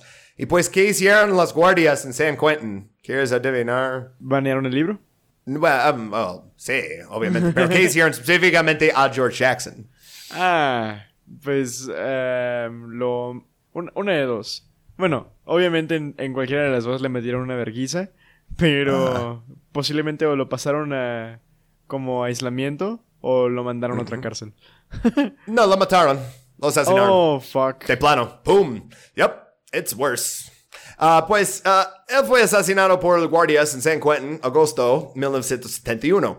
Y eso, cuando eso filtró a todo el país, pues provocó protestas en todas las cárceles. O sea, No, en sí, Arica dicen, oh, todos agarran sus cubiertos para ir a comer y nadie levanta cubiertos. Y dicen, no, hoy no comemos. Pusieron brazaletes negros. O sea, este Donald Noble, que es uno de los fundadores de la facción, oh, ver, facción de liberación de Arica, él dijo sobre eso. Lo que realmente solidificó las cosas fue la muerte de George Jackson. Eso tuvo una reacción en la gente, una que estábamos tratando de lograr todo el tiempo para unir la gente. Pensamos, ¿cómo podemos rendir homenaje a George Jackson? Porque muchos de nosotros lo idolatramos y las cosas que hacía y las que exponía sobre el sistema. Así que decidimos que haríamos un ayuno silencioso todo ese día en su honor. Llevaríamos brazaletes negros. Nadie debía comer nada todo ese día. Nos dimos cuenta que si la gente se unía para eso, podría unirse para otras cosas. O sea, muchas cosas están pasando, ¿no? O sea, tienes levantamientos en el mismo estado, tienes el asesinato de George Jackson y luego, por la primera vez, ves ah, panteras negras que son como comunistas, ¿no? Ah, ah, negros musulmanes que eh, su solución es religión en vez de ideología política, ¿no? Ah, las condiciones. Ah, tienes puertorriqueños nacionalistas que quieren la liberación de su colonia. ¿Sabes? O sea, tienes, tienes un grupo de gente con diferentes intereses. Y también tienes ah, personas blancas, incluso judíos, vamos a ver en un ratito, ¿sabes? Tienes eh, un poquito de todo, ¿no? Y eso, porque todos, blancos, negros, puertorriqueños, todos leían a George Jackson. Ah, entonces, eh, grande, ¿no? Sí, Ah, o sea, aparte era, era gente, pues, bastante educada, güey, porque no era, no era gente... O sea, bueno, sí, no tenían como que algunos cierta preparación, pero eran, eran güeyes bastante pensados, ¿no? No eran Sí. nada más personas que estaban ahí, pues, por conductas antisociales meramente. O sea, era, era gente que, pues, estaba, estaba siendo perseguida por, por su manera de ver el mundo. Angela Davis habla de eso, de eh, como, como las Panteras Negras hacían como lectura de eh, autores eh, comunistas y revolucionarios, ¿no? Y hacen como, oh, vamos a leer El Estado y Revolución por Lenin. Y lo leen línea por línea y están ahí, leyendo juntos y dicen, ok, ¿qué significa eso? A ver, tú, ¿qué, qué crees que? ¿Sabes? O sea, llegando a la gente ideas grandes, o sea, de manera colaborativa, ¿no? Ah, eso de leer solo, silencioso, eso es algo muy nuevo de lectura. Antes la gente normalmente leía juntos, pero ah, ok. Ah, ok. Eh, re- Regresando a eso, sin eso. Ah, pero sí, el Frente de Liberación de Arica formó también ese junio. Ah, y ellos trataban de educar políticamente a todos sus compañeros en, como digo, Lenin, Marx, también Malcolm X, Frederick Douglass, varios otros, ¿no? Ah, La mayoría de la población en Arica tenía menos de 30 años y, como dices, poca educación formal. Y los cinco hombres al frente de ALF, o Attica Liberation Front, el Frente de Liberación Ática, eh, el Frente de Liberación, pues, ellos utilizaban ejemplos como el taller metalúrgico por- para mostrar, oye, ¿qué está diciendo Marx en Capital cuando habla de un abrigo por tanto tiempo? Y dice, mira, mira, mira, es plusvalía de tu trabajo, mira cuánto ganan, mira cuánto te pagan, mira cómo te tratan. Y pues, sí, ¿no? Es una estudia marxista bastante clara, ¿no? Ah, Pues es, escribieron lista de demandas eh, que planeaban presentar al superintendente. Estaban esperando un momento, luego lo encontraron en un registro de su celda. Y dice, ah, ¿qué es eso? Y dice, ah, estas demandas son muy similares a los que hicieron en la, la cárcel en Folsom, que hicieron un levantamiento de los Panteras Negras ahí. No queremos eso. Entonces transfirieron a todos los ah, líderes de la rebelión de Auburn a Attica desde antes, ¿no? Ah, y, pero ellos eh, estaban en segregación. Pero ya salieron de segregación porque no los puedes mantener de tiempo indefinida si tienen un abogado que ah, eh, hace que un juez los ordena, ¿no? Entonces tienes ese grupo, los de Auburn, también tienes esos de, de Attica, que están básicamente siendo influenciados por ah, los Panteras Negras en California también.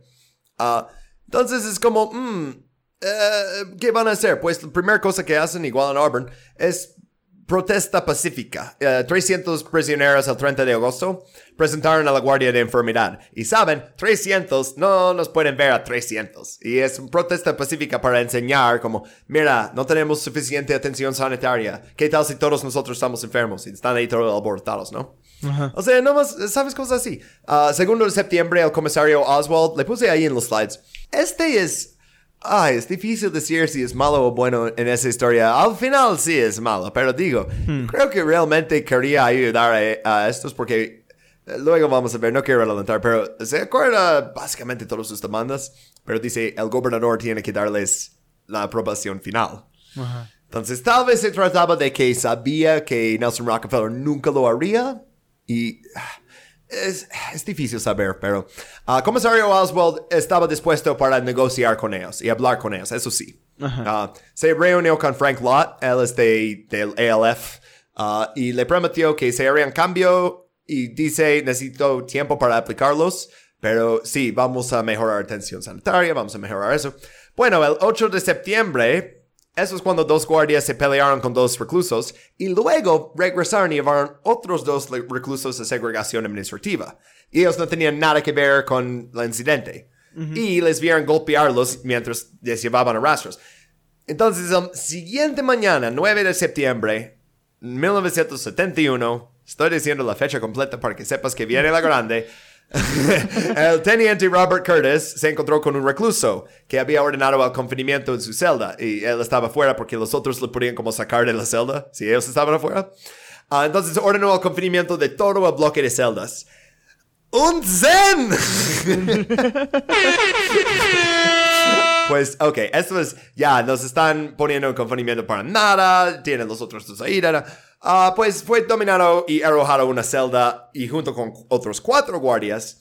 Y pues ya es como, oye, están agarrando los guardias y ya, toda la cárcel estaba lista, ¿sabes? O sea, ya ves como iban tantas cositas, cositas, cositas, ¿no? Y es como, eso ya fue el final.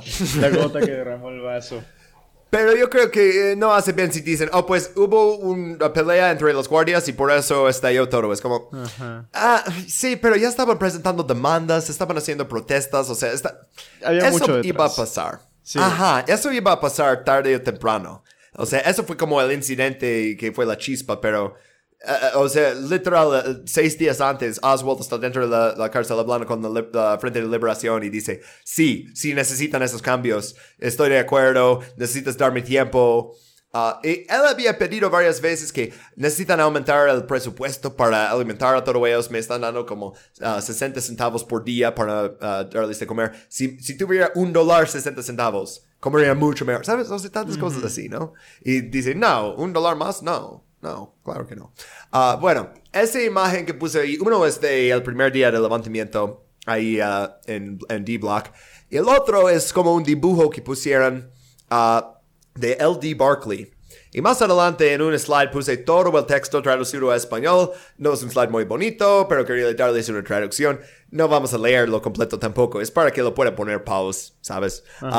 este, pero Sí, pero uh, vamos a hablar de él un momento, pero vamos a hablar de todos los Attica Brothers, los hermanos de Attica, ¿no? Uh, los líderes, si los quieres decir, uh, personas de nota de, del levantamiento. Una nota sobre este slide, las fotos fueron jodidamente difíciles de encontrar.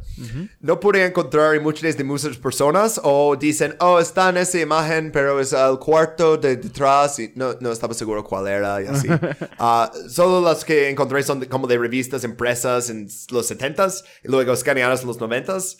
Uh, pero si tenía un nombre fijo ahí, ok, lo puse, ¿sabes? Uh, pero va a haber gente que vas a decir, oh, ¿dónde está? Y es como, güey, no puedo encontrar una foto. ¿Sabes? O sea, de, de plano. Uh, eh, bueno, Roger Champion, hablamos de el Champ, lo decía.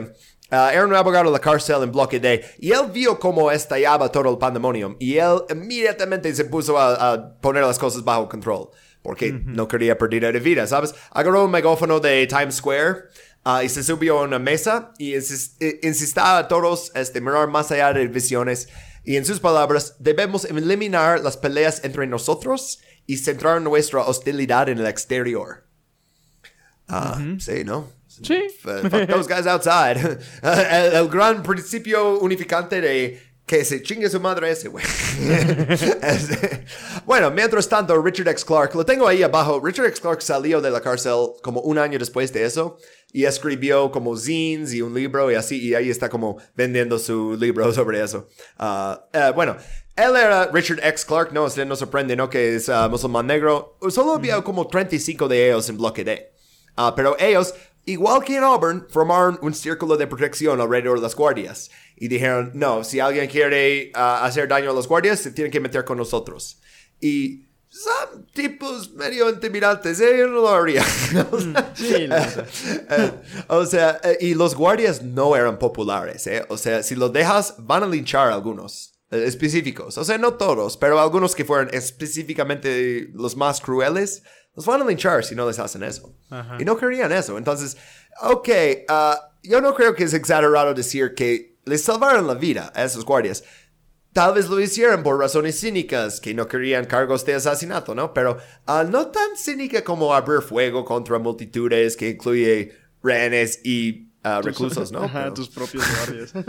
o luego entrar, tomar control de la situación y luego asesinar open- oponentes políticos, porque estás combatiendo el motín ya con todos en el piso, boca abajo.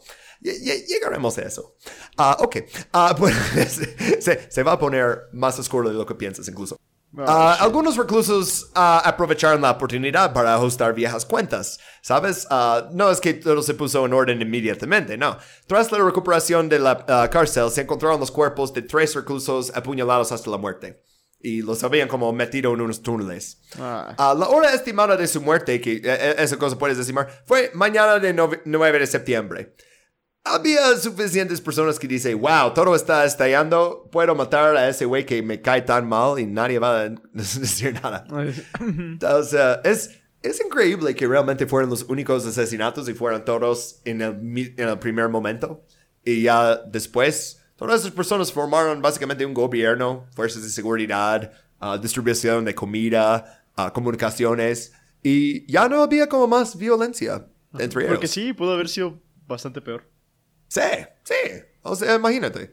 Ah, yo creo que Orange is the New Black intentó hacer con la temporada del motín algo muy parecido a Attica, especialmente en las escenas con las demandas. Si ves cómo negociaron, es, eh, eh, yo creo que fue muy inspirado por eso. Pero en eso ellos torturan a los guardias. Y yo pensé, eso es súper propaganda, porque cuando en Attica, totalmente lo contrario. Los trataron Ajá. bien a los guardias y luego fueron torturados en represalia.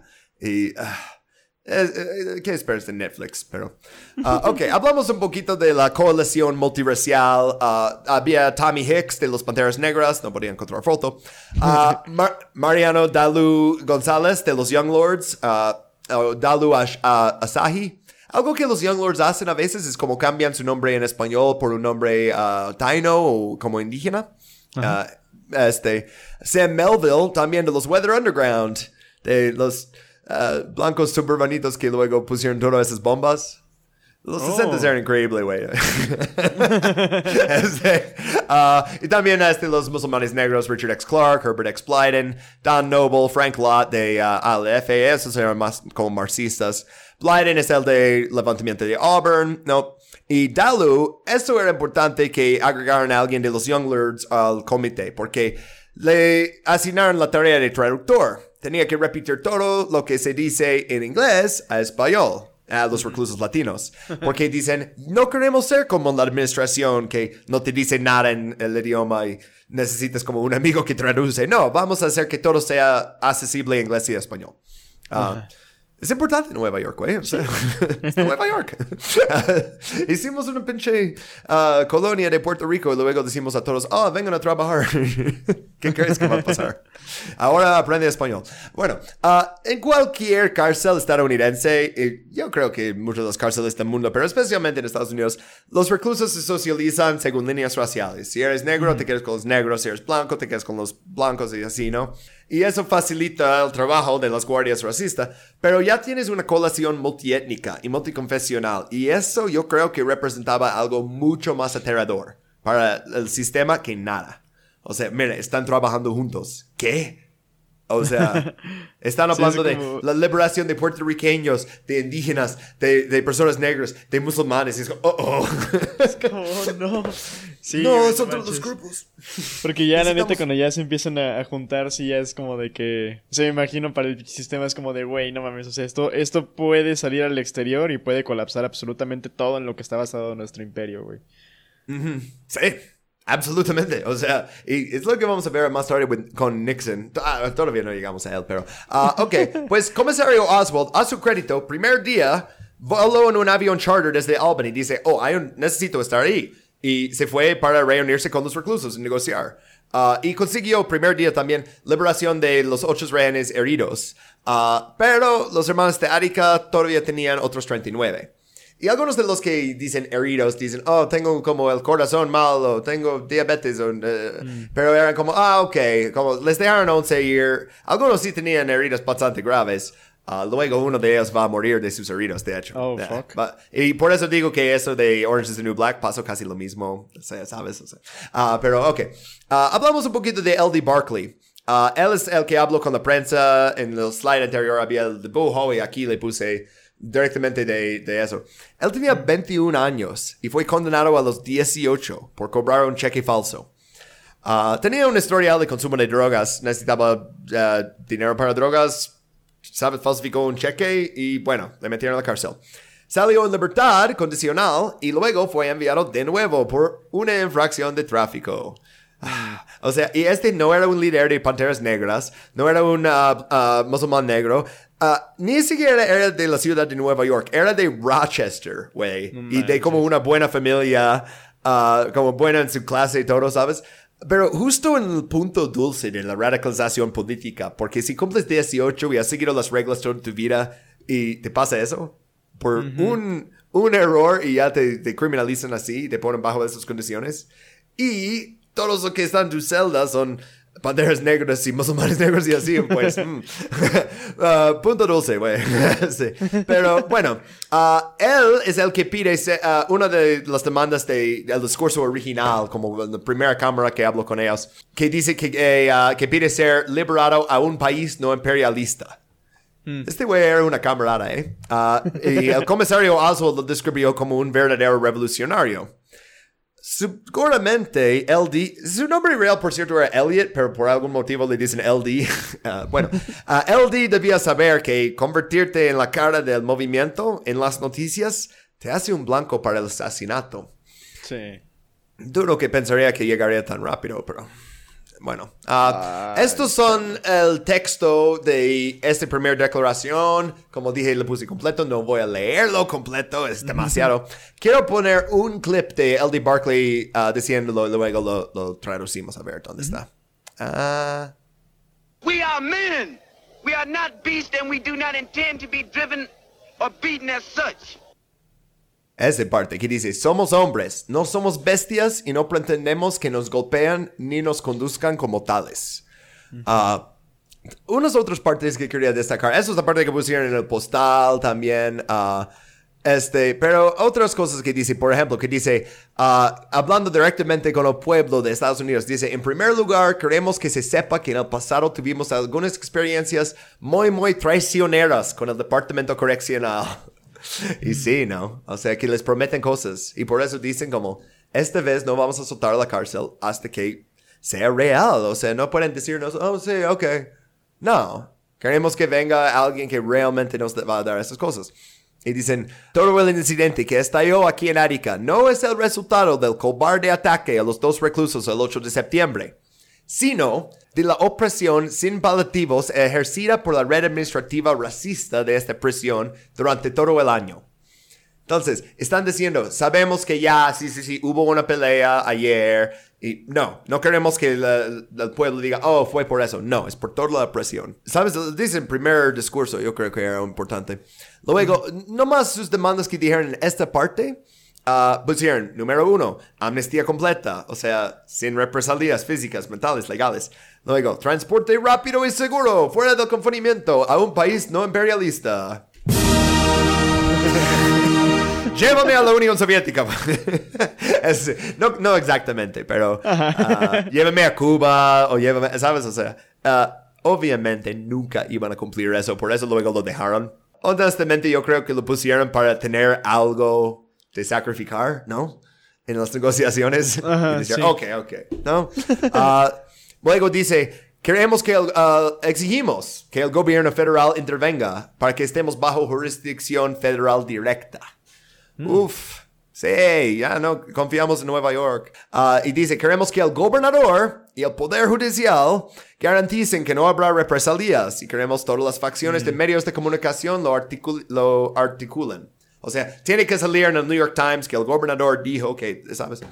Um, entonces, específicamente, primer día, Nelson Rockefeller, ven aquí, queremos hablar con usted y nadie más.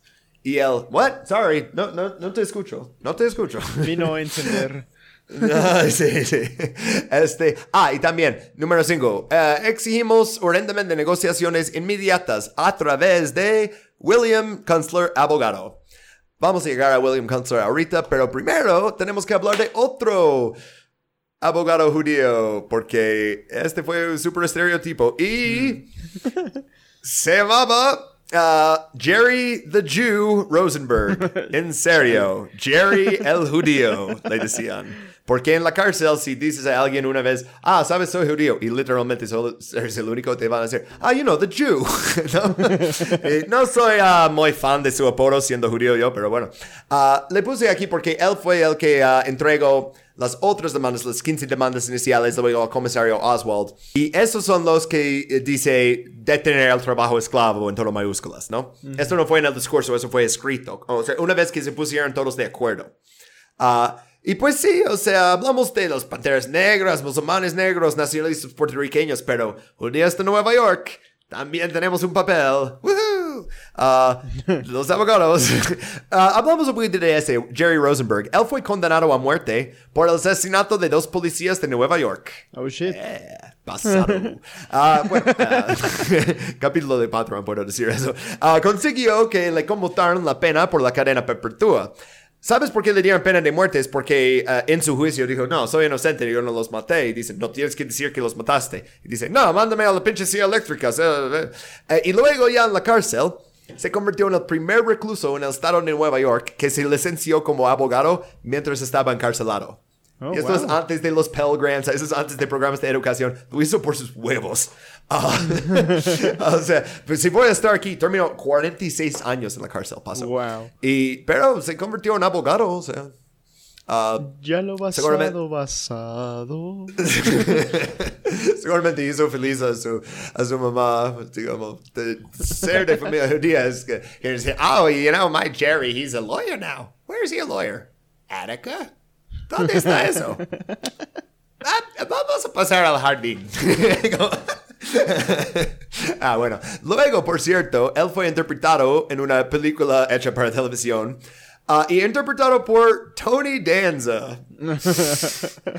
No- notable actor judío Tony Danza. Who's the boss? Tony fucking Danza, hijos de puta. Ah, bueno, o sea, ¿cuál- que no, que no tenemos judíos en Hollywood. No, o sea, ok. Ah, hablando de las demandas ahora. Nah, tú, tú los ves, ah, Bob, o sea, tenemos. ah, todos tienen que. Eh, necesitan dejarnos ser políticamente activos, libertad religiosa, acaba la censura de periódicos. cosas buenas, ¿no? O sea, Sí, Muchas sea, Sí, o sea, la neta son, eh, otra vez, ¿no? Son cosas que no son como que difíciles de conceder y que honestamente no, o sea, pues son derechos, güey, ¿sabes? o sea, son dere- acabar con la censura de periódicos, revistas y cartas. O sea, eso es un es un derecho, güey. que un médico te examine, güey, o sea, modernizar el sistema educativo de los reclusos, pues eh, son derechos. Sí. Están exigiendo Es esos básico. derechos, güey. Sí, güey. y o sea, también, es como, queremos, no es que queremos reformar el sistema judicial, es que queremos reformar que ustedes pueden sentenciarnos a más tiempo. Como Mm. dice, deja de dictar nuevas sentencias administrativas a los reclusos ah, devueltos por violación de libertad condicional. Porque Sí, era, te pues- regresen por una cosa así y dicen, ok, pues tienes que pasar dos años más aquí. ¿Qué? Ah, ah, sin ver un juez, sin nada. ¿Sabes? Educar a todos los funcionarios de las cárceles las necesidades de los reclusos. Comprensión en lugar de castigo. Ah, porque no nos entienden, ¿no? Menos tiempo en las celdas. Pasaban eh, ya como 14 a 16 horas al día en su celda. Solo salían a trabajar. Ah, que hay delegación institucional compuesta de un interno de cada compañía autorizado a hablar con la administración. Eso fue el programa de Ombudsman. Como queremos básicamente ah, sindicalizar, por así decirlo, ¿no? Ah, en la cárcel, ¿no? Como vamos a tener un, uh, alguien de cada bloque de celdas que va a representar y así podemos hablar con la administración como cada mes. Ah, cosas como, denos una dieta saludable, deja de alimentarnos con tanto cerdo. Hay muchos musulmanes que no pueden comer cerdo. Entonces, les llega una comida que es completamente cerdo, es como, pues vas a pasar hambre, ¿no? Ah, Y dice, denos algo de fruta fresca diariamente. Güey, estás en Upstate Nueva York, o sea, las manzanas ahí están en todos lados, güey, o sea, de ahí vienen. O sea, no, no, no puedes comprar unos kilos de manzanas, ¿sabes? O sea, eh, cosas bien básicas. Sí, algo que es nada más como de que, güey, pues por respeto a tu humanidad, ¿no? O sea, lo podríamos hacer, pero pues sí, ¿no? Pinche lugar de tortura, culero. Y, eh, y por eso dejaron, o sea, esas son cosas que todos estaban de acuerdo, ¿no? Como eh, la cosa de trasladarnos a países no imperialistas.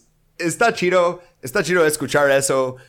Eh, realmente no va a pasar, ¿sabes? Pero las cosas como, oh, ah, deberían ah, eliminar las paredes interiores y hacer un patio abierto. Es como, oh, eso estaría bien, ¿no? Ah, ¿Sabes? Cosas que pueden hacer. ok, hablamos de las negociaciones entonces. Llegamos a William Kunstler, el otro abogado judío en Nueva York.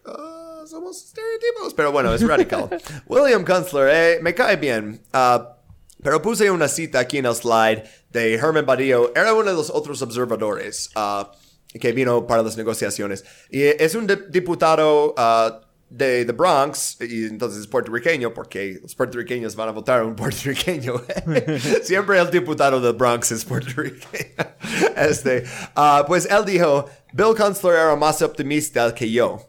Creía que no iban a entrar disparando, pero le dije, escucha, mi experiencia es que cuando la gente tiene armas, tanques y gases lacrimógenos, los va a usar. Ah, Bueno, ah, entonces dicen queremos counselor, queremos observadores y el siguiente día vienen. Oswald volvió a entrar otra vez a la cárcel, ah, otra vez bajo la vigilancia de los ah, negros musulmanes. También ah, ya tenían las demandas bien formadas, es cuando les entregan eso, ¿no? Ah, pero todo dependía del gobernador, porque dice, mira, yo puedo comprometerles desde mi lado, pero si el gobernador no dice que va a haber amnistía, no va a haber amnistía. Ah, entonces, esta vez se sintieron muy frustrados también porque dijeron queremos agua y comida para todos y ya llevaban 29 horas exigiéndolo y no habían recibido nada. Entonces anunciaron a la multitud, mira, tenemos aquí comisionario Oswald y él está bien, pero no le vamos a dejar ir hoy hasta que nos traigan la comida y agua. Adivina qué. Les llevaron la comida y agua. Yeah, funcionó. Y le dejaron ir. O sea, que es como, ok, otra vez, buena fe, ¿no? Bueno, pero vieron también todo el poder que estaba acumulándose afuera, ¿no? Ah, y entonces empezaron a cavar trincheras y construir como cascos de diferentes cosas. Luego, si ves fotos de ellos, como los últimos días, están con mantas y cobijas y ah, como cascos de fútbol americano y así, pusieron cinta encima. Ah, estaban ya preparándose por algo, ¿no? Y pensaron que, ah, pues van a venir y nos van a meter madrazos. No pensaron que con balas, pero... eh. Ah, también construyeron como un pueblo de tiendas de campaña ah, y improvisaron como, ah, pues todo eso, ¿no? Como una, un poquita ciudad afuera en el patio, porque no podían regresar a sus celdas. Eh, toda una cosa, ¿no? Ah, 10 de septiembre, ese día también fue, todos los observadores vinieron y también tenían, eh, tenían, aparte de, de Bill Kunstler, tenían gente de los Young Lords, de las Panteras Negras, de, lo- de todas las comunidades, ¿no? Ajá. Bueno, cuando Kunstler llegó, dijo, una disculpa que todavía no está Bobby Seal. Ah, Bobby Seal va a estar aquí mañana. Y todos, ah, ok. Porque Bobby Seal es como el Pantera Negra más famoso en ese momento. Y todos querían escucharlo hablar y luego hablar con él y toda la cosa, ¿no? Pero Kunstler está como, bueno, espero que están felices conmigo. Y, y sí, y, y está ahí de, levantando el, el puño y diciendo fight the power y haciendo Bill Kunstler clásico. Y, Ajá. ¿Sabes? Ah, me encantaría extrañarlo. Hay un error que considero que cometió. Es muy optimista, como digo. También su experiencia no ha sido la, la de violencia que les ha pasado a ellos. Ah, o sea, sí es su abogado, es su trabajo ser optimista, pero también no creo que les realista, hizo ¿no? comprender. Ajá. Es que tienes que hacer comprender a los reclusos, mira, realmente no van a entrar golpeando, van a entrar disparando, ¿sabes? Ah, eh, por eso puse esa cita en el slide, porque ah, es... eh, pero a la vez no creo que fue... eh, No, no, y- No lo hizo con mala intención.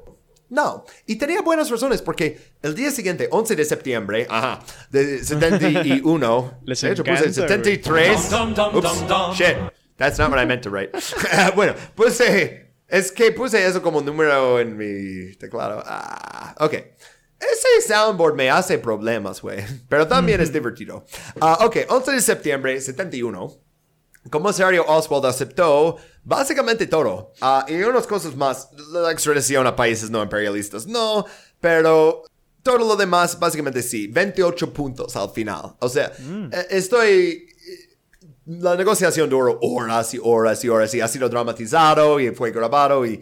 ah, ok, pues acordaban a 28 puntos el 11. Y eso incluía amnistía, ¡Woo! administrativa, civil y penal, pendiendo la aprobación del gobernador, pero sí. Salario mínimo de Nueva York para su trabajo. Libertad política, religiosa, no censura, libre comunicación, literal todo. O sea, programas de rehabilitación y eso refiere a cómo readaptar después de liberación. Ah, también una biblioteca en español, tratamiento de narcóticos, asistencia legal, más tiempo de recreación, nuevas instalaciones de recreación y, y le dijeron, ¿cuándo los puedes tener? Y él dijo, primero de noviembre. Ok. Sea, en menos de un mes, ¿sabes? O sea, otra vez, eh, cosas que pueden hacer. Dieta con más fruta, menos carne de cerdo y, y todo eso. O sea, mejor tratamiento médico, un doctor que hable español. Eh, se acordaron a todo eso. Se acordaron a incluso más cosas. ah, acceso a dentistas, 30 días máximo de aislamiento. ah, no a violaciones de libertad condicional por una infracción de tráfico específicamente. Muchos estaban ahí por eso, que no les dejan tener su licencia y luego dicen, no, estás manejando sin licencia. Ah, y dicen, ya. ah, pero también, 11 de septiembre, ya acordaron todo eso, 28 puntos, ya, pum, no más necesita el firme del gobernador. Se enteran que uno de los guardias heridos, a Billy Quinn, que liberaron, murió en el hospital. Sh- Ajá, ya se puso dramático porque necesitas una declaración de amnistía del gobernador y para eso, porque si no, todos podrían enfrentar cargos de asesinato. Ah, de una guardia, güey. O sea, te, te ponen en la silla eléctrica para eso, ¿no? Ah, entonces, eso también es cuando las tropas estatales y los guardias de la cárcel, los que no eran rehenes, ah, se pusieron en posición en el exterior, ya como formando filas, ya empezaban a pasar helicópteros, ¿no? Ah, marchando y así. Bobby Seal también finalmente llegó 11 de septiembre. Les habló por menos de dos minutos y se fue sin hablar con ningún recluso individualmente. Y él llegó con los otros observadores, habló primero y luego dice, como ya me voy, y dicen, "Di- dijimos que íbamos a entrar y salir temprano, como juntos. Y él dice, no, ya, ya, necesito salir. Y se va. Ah, Y todos estaban bien decepcionados, güey. Sí, pues no O sea, mames. Ajá. Y él básicamente dijo, yo no pude llegar ayer porque no me querían dejar pasar, que es obviamente no mentira porque dejaron pasar a todos los demás y tú no eres más revolucionario que los otros realmente, güey. Ah, y dicen, pero ahora estoy aquí y ah, tienen que seguir peleando, pero los Panteras Negras ahora en este momento no podemos avisarles sobre qué camino tomar. Eso es en- entre ustedes. Ah, power to the people, bye. Básicamente. No mames. Y se va. Entonces, ¿por qué? ¿Qué- qué- este. Ah, bueno, Nelson Rockefeller también se dio cuenta lo que significa permitir que eso siga adelante. Ahora, tú vas a ser ese pinche republicano que le dice republicano, pero es liberal. Y mira, acaba de arruinar todo el estado carcelario. ¿Ya le va a dar sueldo mínimo? ¿Les va a eh, dar amnistía por hacer un motín? Oh, todas las cárceles del país, las plantaciones modernas van a exigir pago justo y será culpa de él. O sea, nunca va a ser presidente republicano. Ah. Entonces, como digo, tiene que hacer sufrir a Nueva York. Ah, y no puede ah, decir, o sea, incluso, ok, mira, tú, eh, eh, siguiendo con la analogía de la plantación, ¿no? Entonces los reclusos son los esclavos, ¿no? Pero los guardias y el comisario especialmente, estos son como, o sea, el overseer, ¿no? O sea, como el controlador, el dueño de la, del lugar, ¿no? Sí. Eh, o supervisor. Pues ellos ya se pusieron de acuerdo de mejorar sus condiciones de vida tantito. Pero tú eres el terrateniente, ¿no? O, oh, pero más bien no. ¿Por qué? ¿Te acuerdas de la cita de Nelson Rockefeller? Es ah, mejor no poseer nada, pero controlarlo, todo. todo. Ajá. Pues es exactamente lo que está haciendo aquí. No soy el dueño de la hacienda, pero sí lo controlo y necesito mantener ese control. Maldito Rockefeller. Entonces, sí. Y nunca, eh, aunque todos los días pidieron hablar con él, nunca vino. Y luego se, se queja en la grabación con Nixon de eso y dice, oh, me están pidiendo venir, venir, ah, va, va, va, yo no voy. Tu- Tuve que hablar por teléfono con ellos. Ah. So, fucking Maldito Nelson bastardo. Rockefeller, sí. Qué Ah, bueno que se comieron a su hijo. Güey, ese dato de todos los... Mira, en todo el levantamiento de Arica, nadie se comió a nadie más. Hay mucha brutalidad, mucho racismo, muchas cosas feas, pero nadie se comió a nadie. ¿Y ¿Ese es algo? bueno, ah, completamente falta de respeto de, de Smelly Nelly, ¿no? A, a todos ellos, porque está jugando para su base republicano, ¿no? Pero es una pérdida para todos, porque luego, por eso de Arica, por parecer ya como tan a la ultraderecha, ya no puede ser un candidato nacional al otro lado. Estabas muy a la izquierda, necesitas ser más a la derecha. No, eso es mucho. Ah, política en Estados Unidos es un asco, ¿no? Y pues pérdida para todos, menos los capitalistas que ganan dinero con labor carcelado. Ah, Ok, next slide. Y ahora llegamos al 12 de septiembre y 13 de septiembre. El 13 fue la masacre. Pues el 12, gobernador, otra vez, no va a ir a Arica. Entonces los recursos hablaron directamente con la prensa. Otra vez dijeron, ya necesitamos hablar con ustedes otra vez, que manden periódicos negros, y, y- pero también CBS, ABC, ¿no? Y este, ah, tengo un drop de eso. Well, we're gonna die here at Attica today or tomorrow. And we ask you to get together, get our people together, and unite. Y dice, vamos a morir aquí en Arica hoy o mañana. Chale. Y estamos pidiendo a todos. Y está hablando con, espe- especialmente comunidad negra, dice unas cosas antes. Dice, necesitamos que todos se reúnan, ah, eh, ¿sabes? O sea, para ayudarnos. O sea, esto es la revolución. Um, pues ya había fuerza considerable reunida en el exterior, como dije, pero día 12 ya es- están esperando la orden para asaltar. O sea, ya helicópteros constantemente, sonidos de tanques, sonidos de todo, güey. O sea, estar dentro de Arica ya lo ves venir, ¿no? Mañana siguiente, 13 de septiembre de 1971, comenzó la redada. Y Oswald había terminado oficialmente de negociar. Exigió la liberación inmediata de todos los rehenes. Ah, e- e- este ya vino de encima de él, si te das cuenta. Ah, amenazando con asaltar la cárcel. Y entonces, ocho de los rehenes aparecieron en la pasarela, con reclusos a su lado, sosteniendo cuchillos caseros y palos. Y amenazan con matar a los rehenes si intentaba retomar la, la cárcel. Esto fue un farol. No iban a matar a los rehenes. Porque, ¿Cómo sea eso? ¿Por qué no lo hicieron? Porque empezaron a asaltar la cárcel y no lo hicieron. A nadie. Ah, el asalto comenzó con disparos indiscriminados dirigidos a la pasarela, matando tanto a reclusos como a rehenes. ¿Hay un video de eso? Realmente no recomiendo verlo, es súper pesado. Ah, yo lo vi para investigar eso. Los voy a dar 30 segundos del audio de la redada. Ah, el sonido de los helicópteros ah, y, y asegurando a los hombres que no serán lastimados y también el sonido de los disparos de rifles. Oh, shit. No más esos 30 segundos. Ya, es- estamos en la slide más pesado. Órale.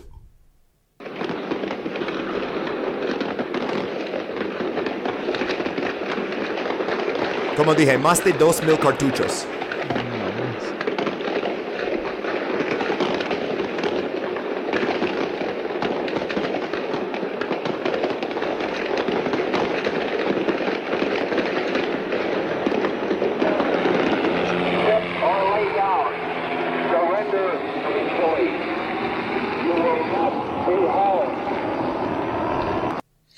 Justamente después de haber disparado.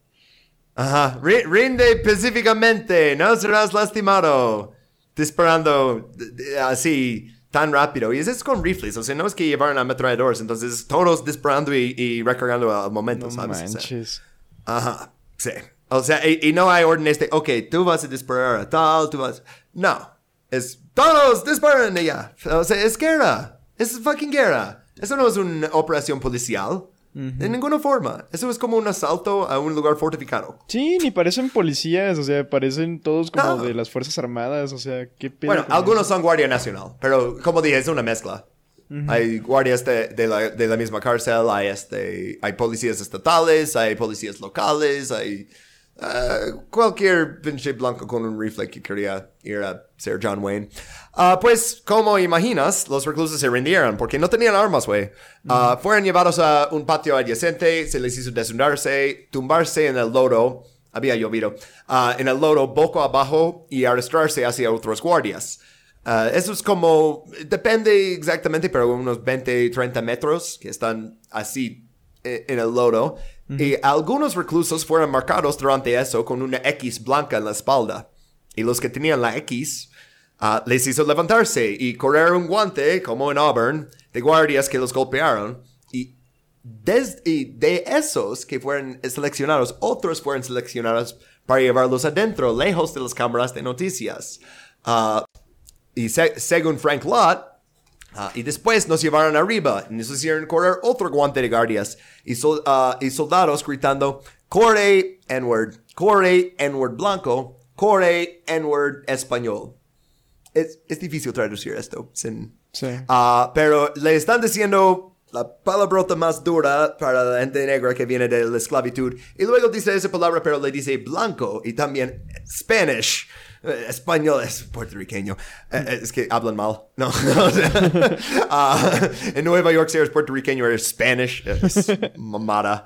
Ah, pero sí, o sea, es como, vamos a usar esa palabra para todos los reclusos aquí, independientemente de raza. Si eres negro, entonces, ok, no más la palabra y pum. Pero si eres blanco y estás aquí, pues todavía eres uno de estos, ¿no? Um, y bastardos. realmente enseña la actitud de plantación, ¿no? O sea, Sí. ah, y pues Frank Lott los decía ah, los Archie Bunkers de Attica. Es una referencia súper vieja de All in the Family. Bueno, ah, pero racistas los estaba diciendo en una manera muy boomer, pero ah, eh, 70s, ¿no? Ah, Entonces él dice, pues ellos tenían el control. Primer punto en su agenda, tortura racista. Por cierto, puse aquí a John Johnson en el slide, el reportero de ABC. No voy a reproducir el clip porque es muy largo, es en inglés, es, es- es demasiado, pero él está súper alterado, se nota, ah, y hablando de, hoy están matando gente adentro, y luego dice una cosa más antes de seguir con la tortura. Estos slides son bien pasados. Um, dice, ah, pase lo que pase aquí en Árica, el sistema carcelario aquí en Estados Unidos y la gente que se mantiene dentro de ellos nunca será lo mismo. Y yo creo que sí tenía razón, ¿eh? Arica cambió muchas cosas. Ah, vemos eso en un momento. Por un momento vamos a presentar a una persona más, Frank Smith, o como le decían en Arica, Big Black. Porque otra vez los apodos no son muy creativos ahí. Está enorme y está bastante preto, le dicen Big Black. Ok. Yo le voy a decir Frank. Estoy siendo más cómodo con eso. Este Frank nació 11 de septiembre. Porque, Oh, por supuesto, wow. que nació. Tiene que salir dos veces en este capítulo, ¿no? O sea, ah, en- eso fue coincidencia, ¿no? Pero 1933. Ah, Increíble. entonces, en, en el momento de eso, tiene ah, casi 40 años, eh, como 38, ¿no? Creció en Carolina del Sur ah, acabó mudándose a Brooklyn, como muchos en esa época, ah, y pues se involucró en la organización de apuestas ilegales. Lo que decían en esa época, running numbers, ah, haciendo números, es la lotería ahora es legal. Oh, y wow. eso nomás era una lotería en colonias negras. O sea, ibas con alguien y pones tu número y lo seleccionan y ah, gente jugaba diferentes números y Oh, oh, wow. sí, colecta. Es, es una lotería. O sea, no más que ellos se quedaban con eh, el resto en vez del Estado. Por eso era legal. Ah, Ah, bueno, alguien le debía dinero de eso porque cuando organizas apuestas ilegales a veces la gente te debe dinero. Y sabía que él estaba con un chingo de efectivo en un juego de dados y lo asaltó con una arma para recuperar su dinero. Y este güey le delató a la policía y terminó haciendo 15 años por robo. Upsi. Digo, ok, hizo un robo. Hizo un robo de otro criminal, güey. ¿Sabes? Como alguien le debía dinero, estaba haciendo pinche números y le roba. Es malas decisiones, güey, pero a la vez no creo que era como una persona con un patrón de violencia Sí, y o sea, terror. estaba- Como, eh, tom- tomó unas malas decisiones, eso Sí. sí. Ah, pero 15 años por eso me parece No, un sí, poquito la ridículo. Ah, ok, pues Frank, como dice, es bastante grande, ¿no? Y cuando todos los reclusos jugaban fútbol americano en el patio, Frank fue el primero en ser elegido, como, ok, vamos a escoger equipos. Frank. Este, y pues mismo durante el levantamiento, porque él no era político, no querían poner dicen, ok, necesitamos seguridad para todos, ¿no? Ah, y, y también otras cosas como que va a hacer la fuerza de seguridad, como distribuir la comida, ah, y si alguien dice, oh, yo voy a atacar a tal persona, como quitarlos de ese antes, o sea, expulsarlos del patio antes de que ya estalle algo, ¿no? Ah, y le dieron a él, mira, tú no eres musulmán, tú no eres uh, negra, no eres nada, no, o sea, tú eres como eh, no contratado con ninguna banda, pero todos te conocen, caes bien, quieres ser el líder del grupo de seguridad. Aparte, como eres como el más grande, tiene sentido, ¿no? Y él dice, ok. Y otra vez, le convirtió en un blanco durante la masacre, igual que el de Barkley. Pero, si estás viendo el slide, él con el suéter años después sobrevivió. Oh, Ah, nice. LD Barkley no. LD Barkley recibió un disparo por la espalda quemarropa durante la masacre. Ah, cuando estaban seleccionándolos por que, que iban a ser torturados más en el patio y otros torturados ahí afuera, a él nomás le dispararon ahí. O sea, ahí en el lodo, boca abajo, pum. 21 años. Cobró un cheque falso una vez, luego condujo con una licencia suspendida. Y por eso fue asesinado por el Estado. Pero realmente fue asesinado por el Estado por tener los pinches huevos de salir y decir, ah, esto es una plantación, están usando labor esclavo, quiero que me lleven a un país no imperialista. Esto realmente fue su, su crimen, ¿no? Ah, Frank no hizo ninguna declaración así, pero aún así como ser guardia de la seguridad y hacer el trabajo de las guardias mejor que ellos, ah, pues obviamente no les gustó. Ah, hay muchas entrevistas con Frank Smith sobre su tortura. Hicieron una novela gráfica sobre ello. No quiero entrar en los detalles tanto, pero breve resumen. Y entonces, ah, aviso de contenido aquí. Sí, eh, aviso de contenido por el capítulo completo, pero especialmente aquí. Ah, pues le desnudaron como todo lo demás, le hicieron arrastrarse por el lodo, pero un guardia lo reconoció y dice, ese de ahí es uno de los líderes, ese es uno de los N-word. Ah, lo metieron en una celda fría, todas las ventanas abiertas. Ah, y los guardias le dijeron, no te preocupes, si no mueres congelado, morirás de otra manera. N-word, de nuevo. Él ah, cuenta que estaba ahí este, con todo el viento intentando como meterse bajo una almohada chiquita que estaba ahí. Ah, pues tomaron un balón de fútbol, porque era fan de fútbol americano, lo pusieron entre su barbilla y su pecho y le dijeron que si lo dejaba caer, lo mataron.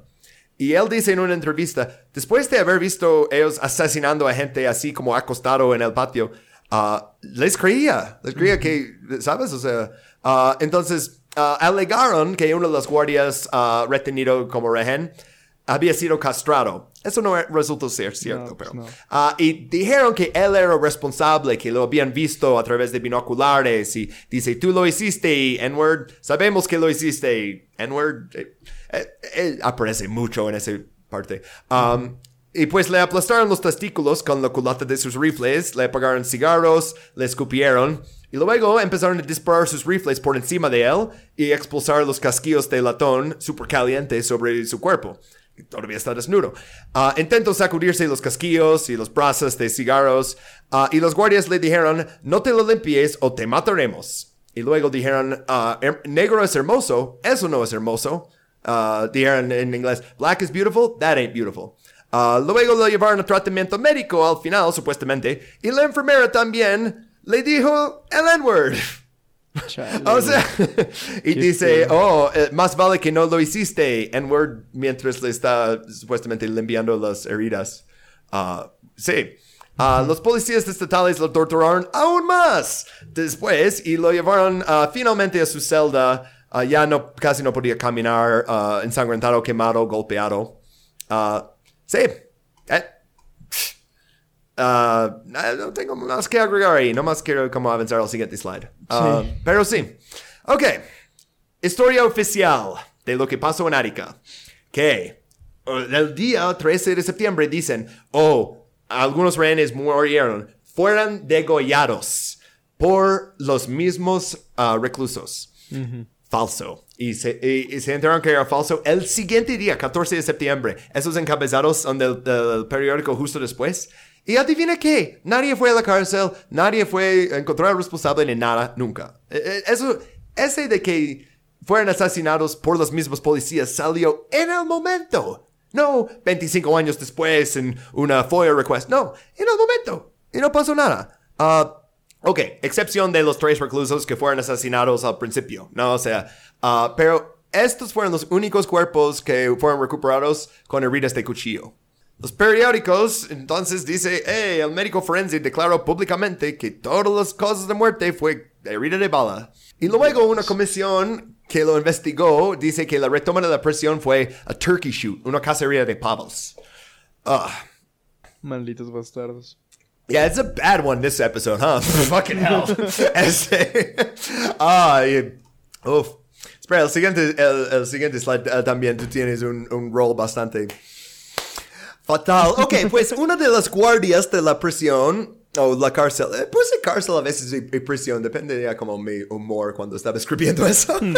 Me estoy dando cuenta leyéndolo como, ah, tengo las dos palabras. Bueno, Carl Valone, uno de los guardias, él fue disparado durante el asalto. Su familia no se enteró de eso hasta 2011. No. Ah, ellos seguían creyendo que no fueron ellos. Y luego un investigador encontró su uniforme manchado de sangre y con agujeros de bala en un almacén.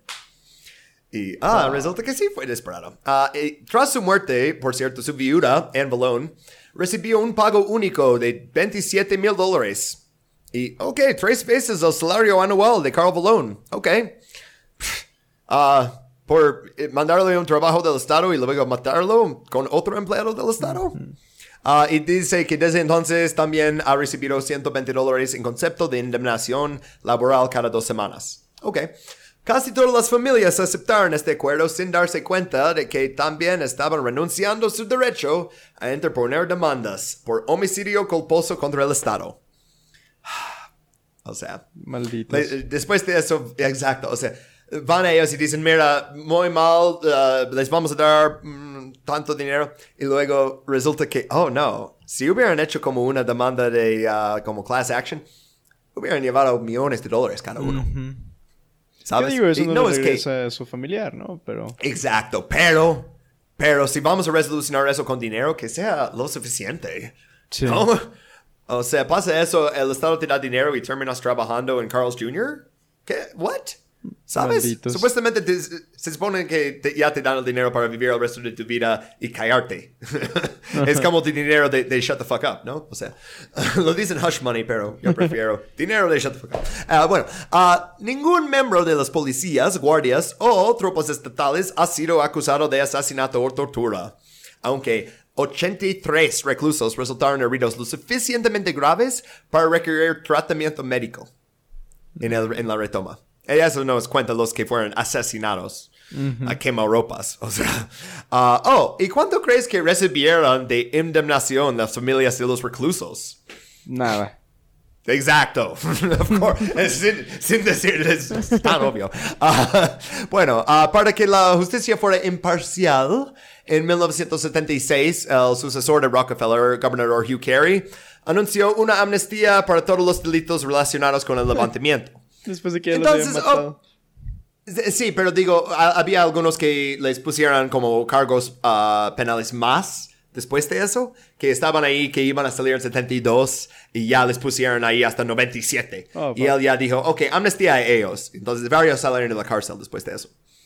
Algo, ¿no? Pero Algo. también está como, ok, vamos a poner todo en el pasado, dejan de hacer preguntas sobre cuándo vamos a, a arrestar a los policías que hicieron eso.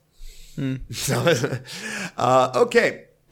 Y entonces, ah, ahora, ¿sabes lo que me gusta de investigar la época de Nixon? Que todo está grabado. Exacto, todo. El slide lo hace muy obvio, ¿no? Con el waveform. Ah, sus discusiones con Nelson Rockefeller sobre Attica están disponibles en, archi- en archive.org, pero están en inglés, sin traducción, sin transcripción. Y cuando los escuché me sentí súper mal del estómago durante los cinco minutos. y quería compartir esta sensación con ustedes. Entonces, hice lo que realmente resulta ser bastante trabajo para un capítulo bonus, pero los quiero mucho por estar en este nivel, ¿eh? Me di cuenta que era uno de los capítulos caros y pensé, "Ja". Con eso me justifico. Ah, as- transcribí todo el audio, lo traduje a español y lo puse como en forma de guion.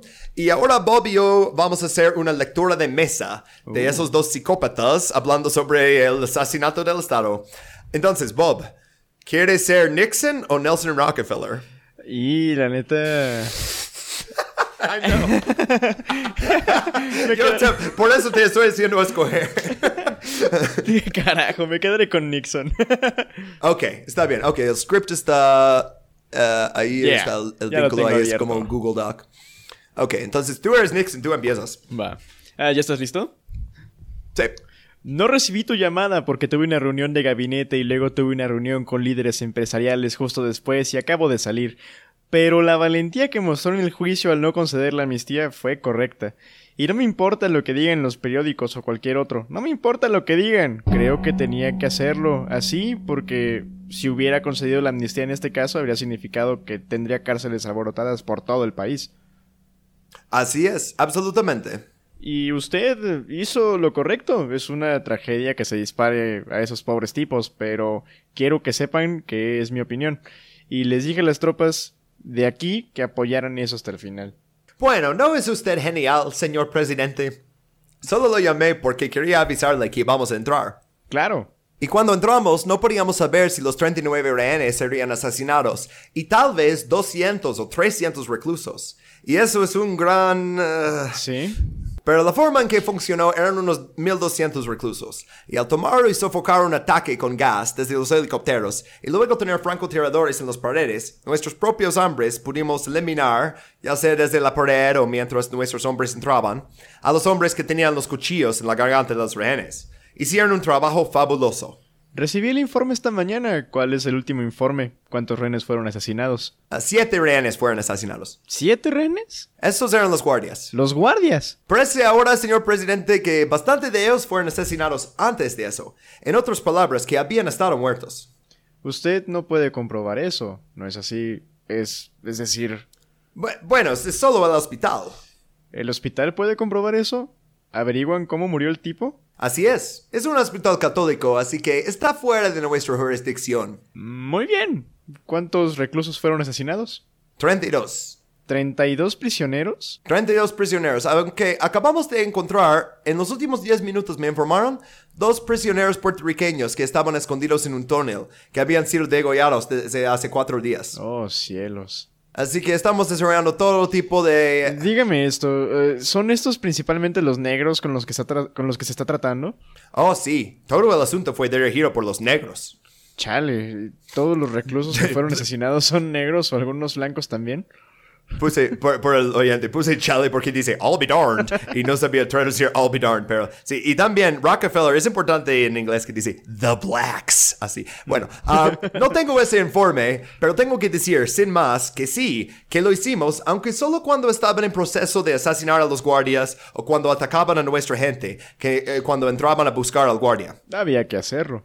Ajá, y por lo demás recapturamos todos los bloques de celdas y demás sin disparar un solo tiro. Y ningún policía fue herido. Bueno, uno de ellos fue en la pierna. Pero solo un policía fue herido. Bien, bien. Así es, realmente fue una hermosa operación. Debe de haberlo sido realmente. Ciertamente puede decir que su gente allí, donde quiera que estén los policías, tengo admiración por ellos. Eso es maravilloso. Bueno, los respaldamos. No vamos a tener ninguna duda. Simplemente no podemos tolerar ese tipo de anarquía. Ayer me estuvieron presionando todo el día para que fuera ahí, porque todo lo demás había fallido. ¿Y fuiste? Fallaron. Oh, por supuesto que no. No podía ir. Ah, por supuesto que no. Pero tuve que hablar con toda esa gente por teléfono. ¿Sí? Y dije, mira, no puedo ir ahí. No podemos dar amnistía. Lo siguiente es, oh, los dejamos ir eh, si usted viene al patio enfrente de todos los hombres. Wicker recomendó la amnistía. Por cierto, eso es Tom Wicker, el periodista, uno de los ah, observadores. Y Rockefeller dice, oh, sí. Oh, Dios. Escucha, esto separó las ovejas de las cabras. oh, vaya. ¿Y qué, qué tienen que decir los demócratas sobre esto, señor Lindsay? Sí, por cierto, eh, el alcalde de Nueva York, señor Lindsay. Pero luego, es- esta parte es confuso. Rockefeller dice, nuestro oficial de correcciones, porque tienen el mismo nombre. Ah, Eh, no, el alcalde Lindsay, el convertido. Mm, o probablemente dirá que yo- si hubiera subido, todas esas muertes se habrían salvado. No, señor. Pero me he dado cuenta que él no entró en la, la cárcel cuando tuvieron el problema ahí. También dice down there, aquí abajo, como está refiriendo a Nueva York, Manhattan. Está hablando de que, oh, el alcalde Lindsay tampoco entró durante el levantamiento en The Tombs. Ah, ok, so, para explicar eso. No, creo que fue duro, pero creo que hicimos lo correcto. Hicimos cuatro días de negociación. Todo el mundo tuvo una oportunidad. Así es. Bueno, lo manejó bien. Su gente lo maneja bien. Pero quiero que sepa que aquí en Washington voy a conseguir que algunas personas con algo de espina dorsal se levanten en este asunto porque... Creo que ya viene. Tenemos un pequeño problema de identificación. Por cierto, esa es ah, una llamada un día después. Ah, de identificación en cuanto a cómo las personas fueron asesinadas. Ahora, parece que alguna pregunta si algunos de ellos no fueron disparados por los policías. ¿Ah? Bueno, una de esas cosas en las que no se puede tener a los francotiradores eliminando a los reclusos cuando los rehenes están ahí con ellos a distancia con gas lacrimógeno sin tener quizás algunos accidentes. Oh, claro. Qui- ¿Quieres decir... E- Ese es el caso. Puede ser que algunos de ellos fueran disparados por las guardias, pero así es la vida. Salvaron a muchos de ellos. No creí que nos quedaríamos con ninguno de ellos. Bueno, eh, salvaron a muchos de los guardias. Tres o uh, dos de ellos salieron. Eso es lo que quiero decir. Eh, eso valió la pena. Wow. Oh, God. Está horrible interpretar a Rockefeller, ¿eh? Pero, eh, eh, ¿qué tal interpretar a Nixon? ¿Qué- ¿Te gustó ser villano contra villano? Me imaginé así. como en Futurama. Ah, El sonido de Futurama, ¿no? Ah, entonces sí, no asco, hay nada de, oh, wow, hicimos algo mal aquí. Es como, mira, uh, actuaron con valentía. Mira, resulta que nosotros disparamos a los rehenes. Oh, sí, pero así es la vida. Sí, o sea, es algo que tenía que... Güey, o sea, de 12 rehenes salvaron a 3 y mataron a 9. Ajá. ¿Qué pedo, güey? De hecho, de, de, de- a ver, eh, ¿por qué había? Ah, es que sabes que, que iban como entregando rehenes, como alguien tuvo como un problema, como un infarto. Muchas de las cosas, literal, Orange is the New Black robó tantas cosas de Attica, pero hicieron que la- los, ah, los de la cárcel portaron súper mal y que fueran súper como inocentes y, y como niñas. y es- ah, me cayó tan mal esa serie porque es como, mira, es toda la lesión de Attica, pero hicimos, eh, quitamos agencia de lo- lo- los reclusos. Los vamos a hacer como estúpidos y, y que su culpa por ser... Ah, me cagaba esa pinche serie. Sabiendo eso de Attica especialmente. Quiero hablar de una cosa más antes de reflexionar, porque este episodio ha sido extremadamente sombrío. Incluso para nosotros. Ah, Antes de reflexionar, quiero hablar de cómo Attica cambió la conversación nacional sobre reforma carcelaria. Y obviamente las cosas han empeorado en cuanto al número de personas encarceladas y cantidad de plusvalía que se extrae de su trabajo. Pero el Estado ha cedido algunos derechos y dignidades básicos que no se concedían a los reclusos en Attica en 71. Ah, quiero empezar con una cita de, ah, del libro de Angela Davis, pero ella está hablando de otra persona. Ah, su libro, ah, ¿Son obsoletas las cárceles? Y, sí. Ah, bueno, según Eddie Ellis, que pasó 25 años en la cárcel y actualmente es conocido líder del movimiento antiprisión, como resultado de Attica, los programas universitarios llegaron a los cárceles. Los reclusos reconocieron muy pronto el hecho de que si necesitaban estar mejor educados, que cuanta más educación tuvieran, mejor podrían enfrentarse a sí mismos y a sus problemas. Y a los problemas de las cárceles y a los problemas de las comunidades, la que la mayoría de ellas precedían. Y pues sí, ¿no? O sea, Sí. Ah, eh, eh, empezó mucha cosa de, de eso de meter educación. Ah, también vemos aquí como manifestaciones en contra de Rockefeller cuando le iban a confirmar como vicepresidente. Dice arresta a Rockefeller, 43 muertos, miles ah, tomaron su lugar, ¿no? Y también puse el postal de FBI de Angela Davis y luego ella ah, ahora es profesor en University of California. Ah, porque solo porque alguien está criminalizado en algún momento no significa que no tiene nada que ofrecer. Sí, o Ah. sea, y es que aparte es un es que sí es cierto, güey, porque la neta es una estupidez todo lo cómo funcionan las cárceles.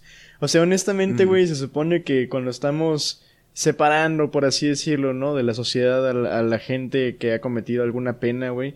Se supone que van, la purgan y salen y deberían reincorporarse a la pinche sociedad, güey. Pero justamente Se todo el estigma, ajá, güey, todo el estigma que hay alrededor de la gente que va a la cárcel echa a perder cualquier tipo de pues reinserción, tal posible reinserción que puedan tener a la sociedad, güey. O sea, las cárceles nada más sirven como dos cosas, güey. Como lugares que echan a perder a la gente que entra a ellas y como lugares que generan riqueza para los cabrones que las manejan. Porque, güey, Es no sé si estoy en lo correcto, güey, pero según yo, em, lo que tengo entendido, muchas de las prisiones en Estados Unidos son manejadas por la iniciativa privada, ¿no? Ajá. Fuck. Corrections Corporation of America, pero ahora es como GOC. Y sabes que menos de los ah, cárceles es- eh, estatales y más de los ah, centros de cárceles para migrantes.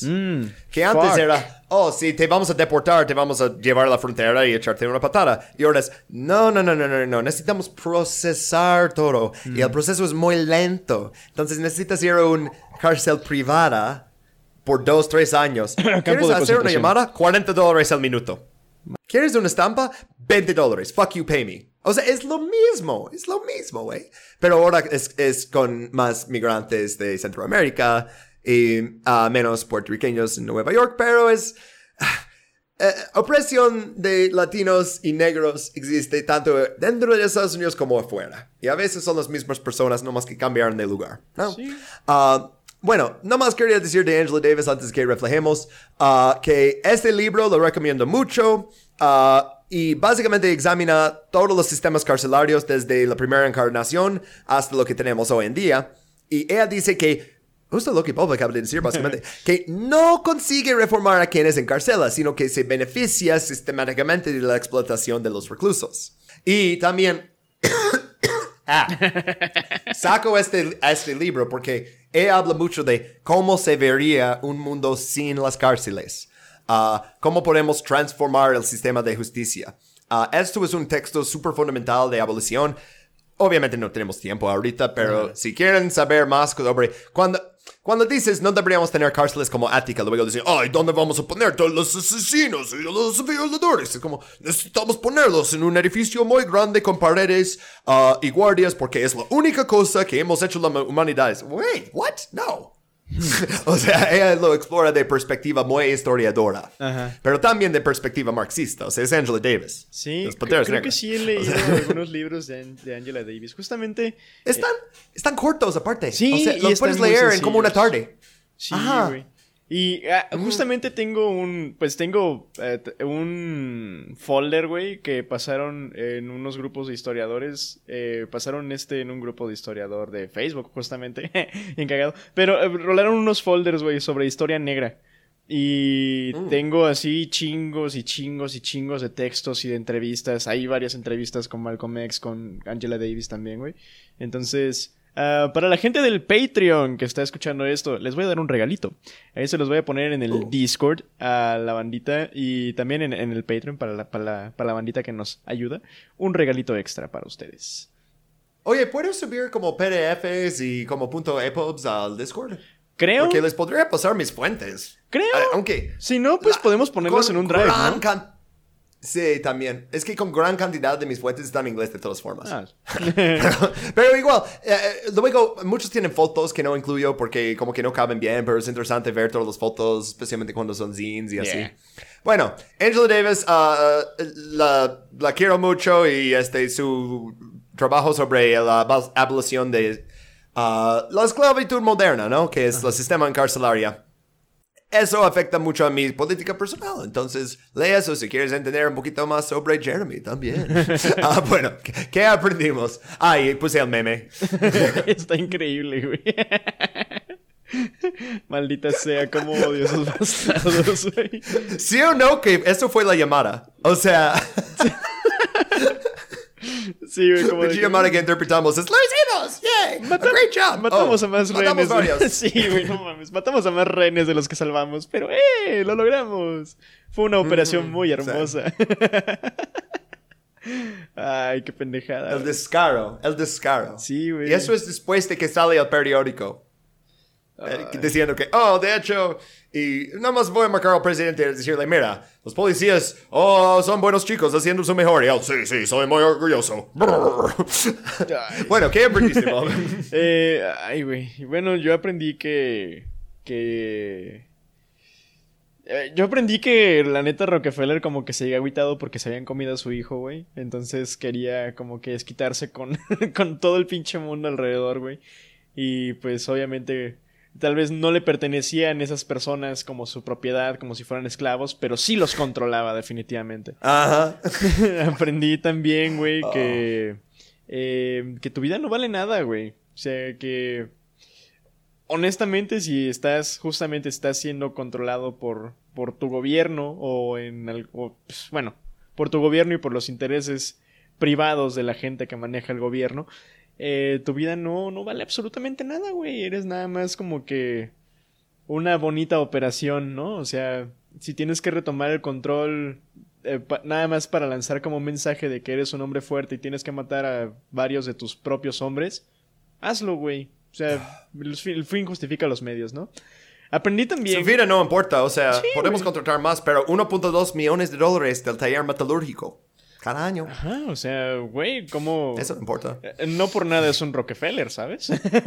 Mm. y, güey, aprendí también que eh, no hay repercusión si eres, si eres rico, poderoso, blanco. No hay ningún tipo de repercusión para tus actos por más asquerosamente pues, inmorales que sean, ¿sabes? O sea, simplemente el hecho, güey, como de haber visto, eh, ¿sabes? Haber participado en negociaciones, haber visto el, el pliego petitorio que tenían estas personas, güey, que no eran cosas, o sea, difíciles de conceder y que honestamente son Ajá. derechos, güey, ¿sabes? Después de- Queremos libros en español. Ajá. Queremos que no censuran cosas por estar en español. Quiero poder ir Queremos médico. fruta en vez de carne de puerco porque eh, no comemos eso. Sí, que quiero hablar con un médico porque estamos con huesos que no sanan porque no los ponen yesos. Estamos con dientes cayendo porque no nos dejan ir al dentista. Ajá, o sea, qué pedo. Y eso también, el tratamiento médico, ya en Rikers Island a veces ah, la gente les arresta y dice, mira, puedes pagar mil dólares y salir o pasar 30 días en Rikers Island. Y dicen, Rikers Island tiene dentista. Voy ahí. Sí, sin pedo. En serio, porque es gratis ahí y en la calle te cuesta otro mil dólares, entonces. Dos mil dólares o gratis y pierdo 30 días, ¿no? Sí, o sea, honestamente, güey, ya cuando llegas a ese punto de, pues, estar, esta- estar en eso, ¿sabes? O sea, haber visto todas esas cosas y simplemente como que decir, sí, sí, se van a hacer, se van a hacer, y después entrar y matar a la gente, güey, o sea, ah, digo, güey, ya- yo creo que ya lo hemos visto muchas veces, ¿no? O sea, como que vemos que, oh, sí, los Estados Unidos le partieron la madre a los nazis en Alemania. Pero, güey, en, en realidad lo hicieron. ¿Sabes? En realidad lo hicieron o nada más cambiaron, cambiaron de nacionalidad a esos malditos bastardos, güey. Porque creo que desde el mismo inicio, ¿no? O sea, las inspiraciones para el nazismo están en Estados Unidos y sus mismos sistemas asquerosos de control y, y de, de castigo, básicamente, se trasladaron al otro lado del charco, güey. Sí, o sea, este. Toda esta historia de Estados Unidos en el exterior replica muchísimo la historia anterior de colonización y esclavitud dentro del mismo continente, ¿no? O sea, Sí. y, y, bueno, México fue, eh, por eso empezamos todo ese podcast con México, porque México fue la primera vez que decimos, ¿y qué tal si seguimos? ¿Y qué tal si no solo robamos tierra de indígenas, sino de otros países también? O sea, que lo reclama como lo suyo, ¿no? ¿Qué, si empezamos a hacer eso? Ah, y sí, o sea, cuando ves que hacen tratamientos médicos a gente en Guatemala y en Puerto Rico, o cuando asesinan a uh, sus oponentes políticos que les dicen imperialistas públicamente y que dicen que prefieren vivir en Cuba, ¿no? Ah, es, es exactamente lo mismo. O sea, eso tenía toda la tinta de una intervención gringa, no más que pasó en un pueblito en Nueva York. Ajá. Um, pero es lo mismo, o sea, como, eh, eh, como los blancos, es- es- suena raro decir los blancos, los objetivos de eso son los negros y los puertorriqueños, pero especialmente los que son como líderes, los que son revolucionarios, ¿no? O sea, Sí, pues- no es que necesitaban eliminar Maurice uh, Bishop de Grenada porque, oh, porque es negro, sí, o sea, le odiaban por eso, pero es más porque él hablaba inglés, él tenía audiencia, él era buen orador y estaba diciendo a todas las personas negras del mundo, buscamos liberación. ¿No? Güey, o sea, el pobre. El pobre güey, o sea, este. ¡Ah! Se me fue el nombre. Se me fue ¿Cuál? el nombre. El, el vi- Kevin Costner, no. No mames. No, güey, este. perdón, perdón. Este, LD Barker. ah, güey. bueno, eh, O sea. ah, sí, L.D. Me Barkley. pongo sí, a pensar, güey, justamente como lo ponías, ¿no? Es un morro de 21, güey, que en realidad nunca cometió un crimen violento, o sea, nunca hizo, nunca hizo nada malo, güey, cometió un error. Y Ajá. por eso acabó con un disparo, güey, o sea, humillado en el lodo, boca abajo, con un disparo en la espalda, Ah. güey, ¿sabes? O sea, qué porquería, güey. Intentaron decir también en el reporte original, ah, con una trayectoria cayendo, como que la bala lo habían disparado desde la, la cosa, y luego encontraron este, su ropa y dicen, no. No. o sea, no.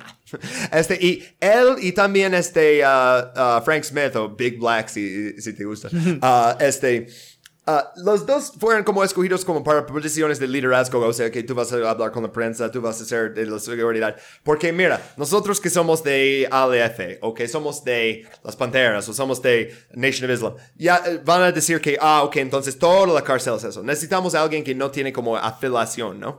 Pero luego esas personas resultaron ser más victimizados, ¿no? Yeah. Sí. Uh, no puedes este, tomar un lugar detrás en, el, ah, en la revolución. Ok, supongo que deberíamos hacer la cosa que dije que iba a hacer nomás un momento y ahora la estoy haciendo ahora mismo. Ah, de hacer los shoutouts de los Patreons. Ah, si quieres- Uy, tenemos oh, sí, aquí, bueno. aquí lo tengo abierto, creo. Ah, A ver, a ver, a ver, a ver, a ver. Esto de relaciones.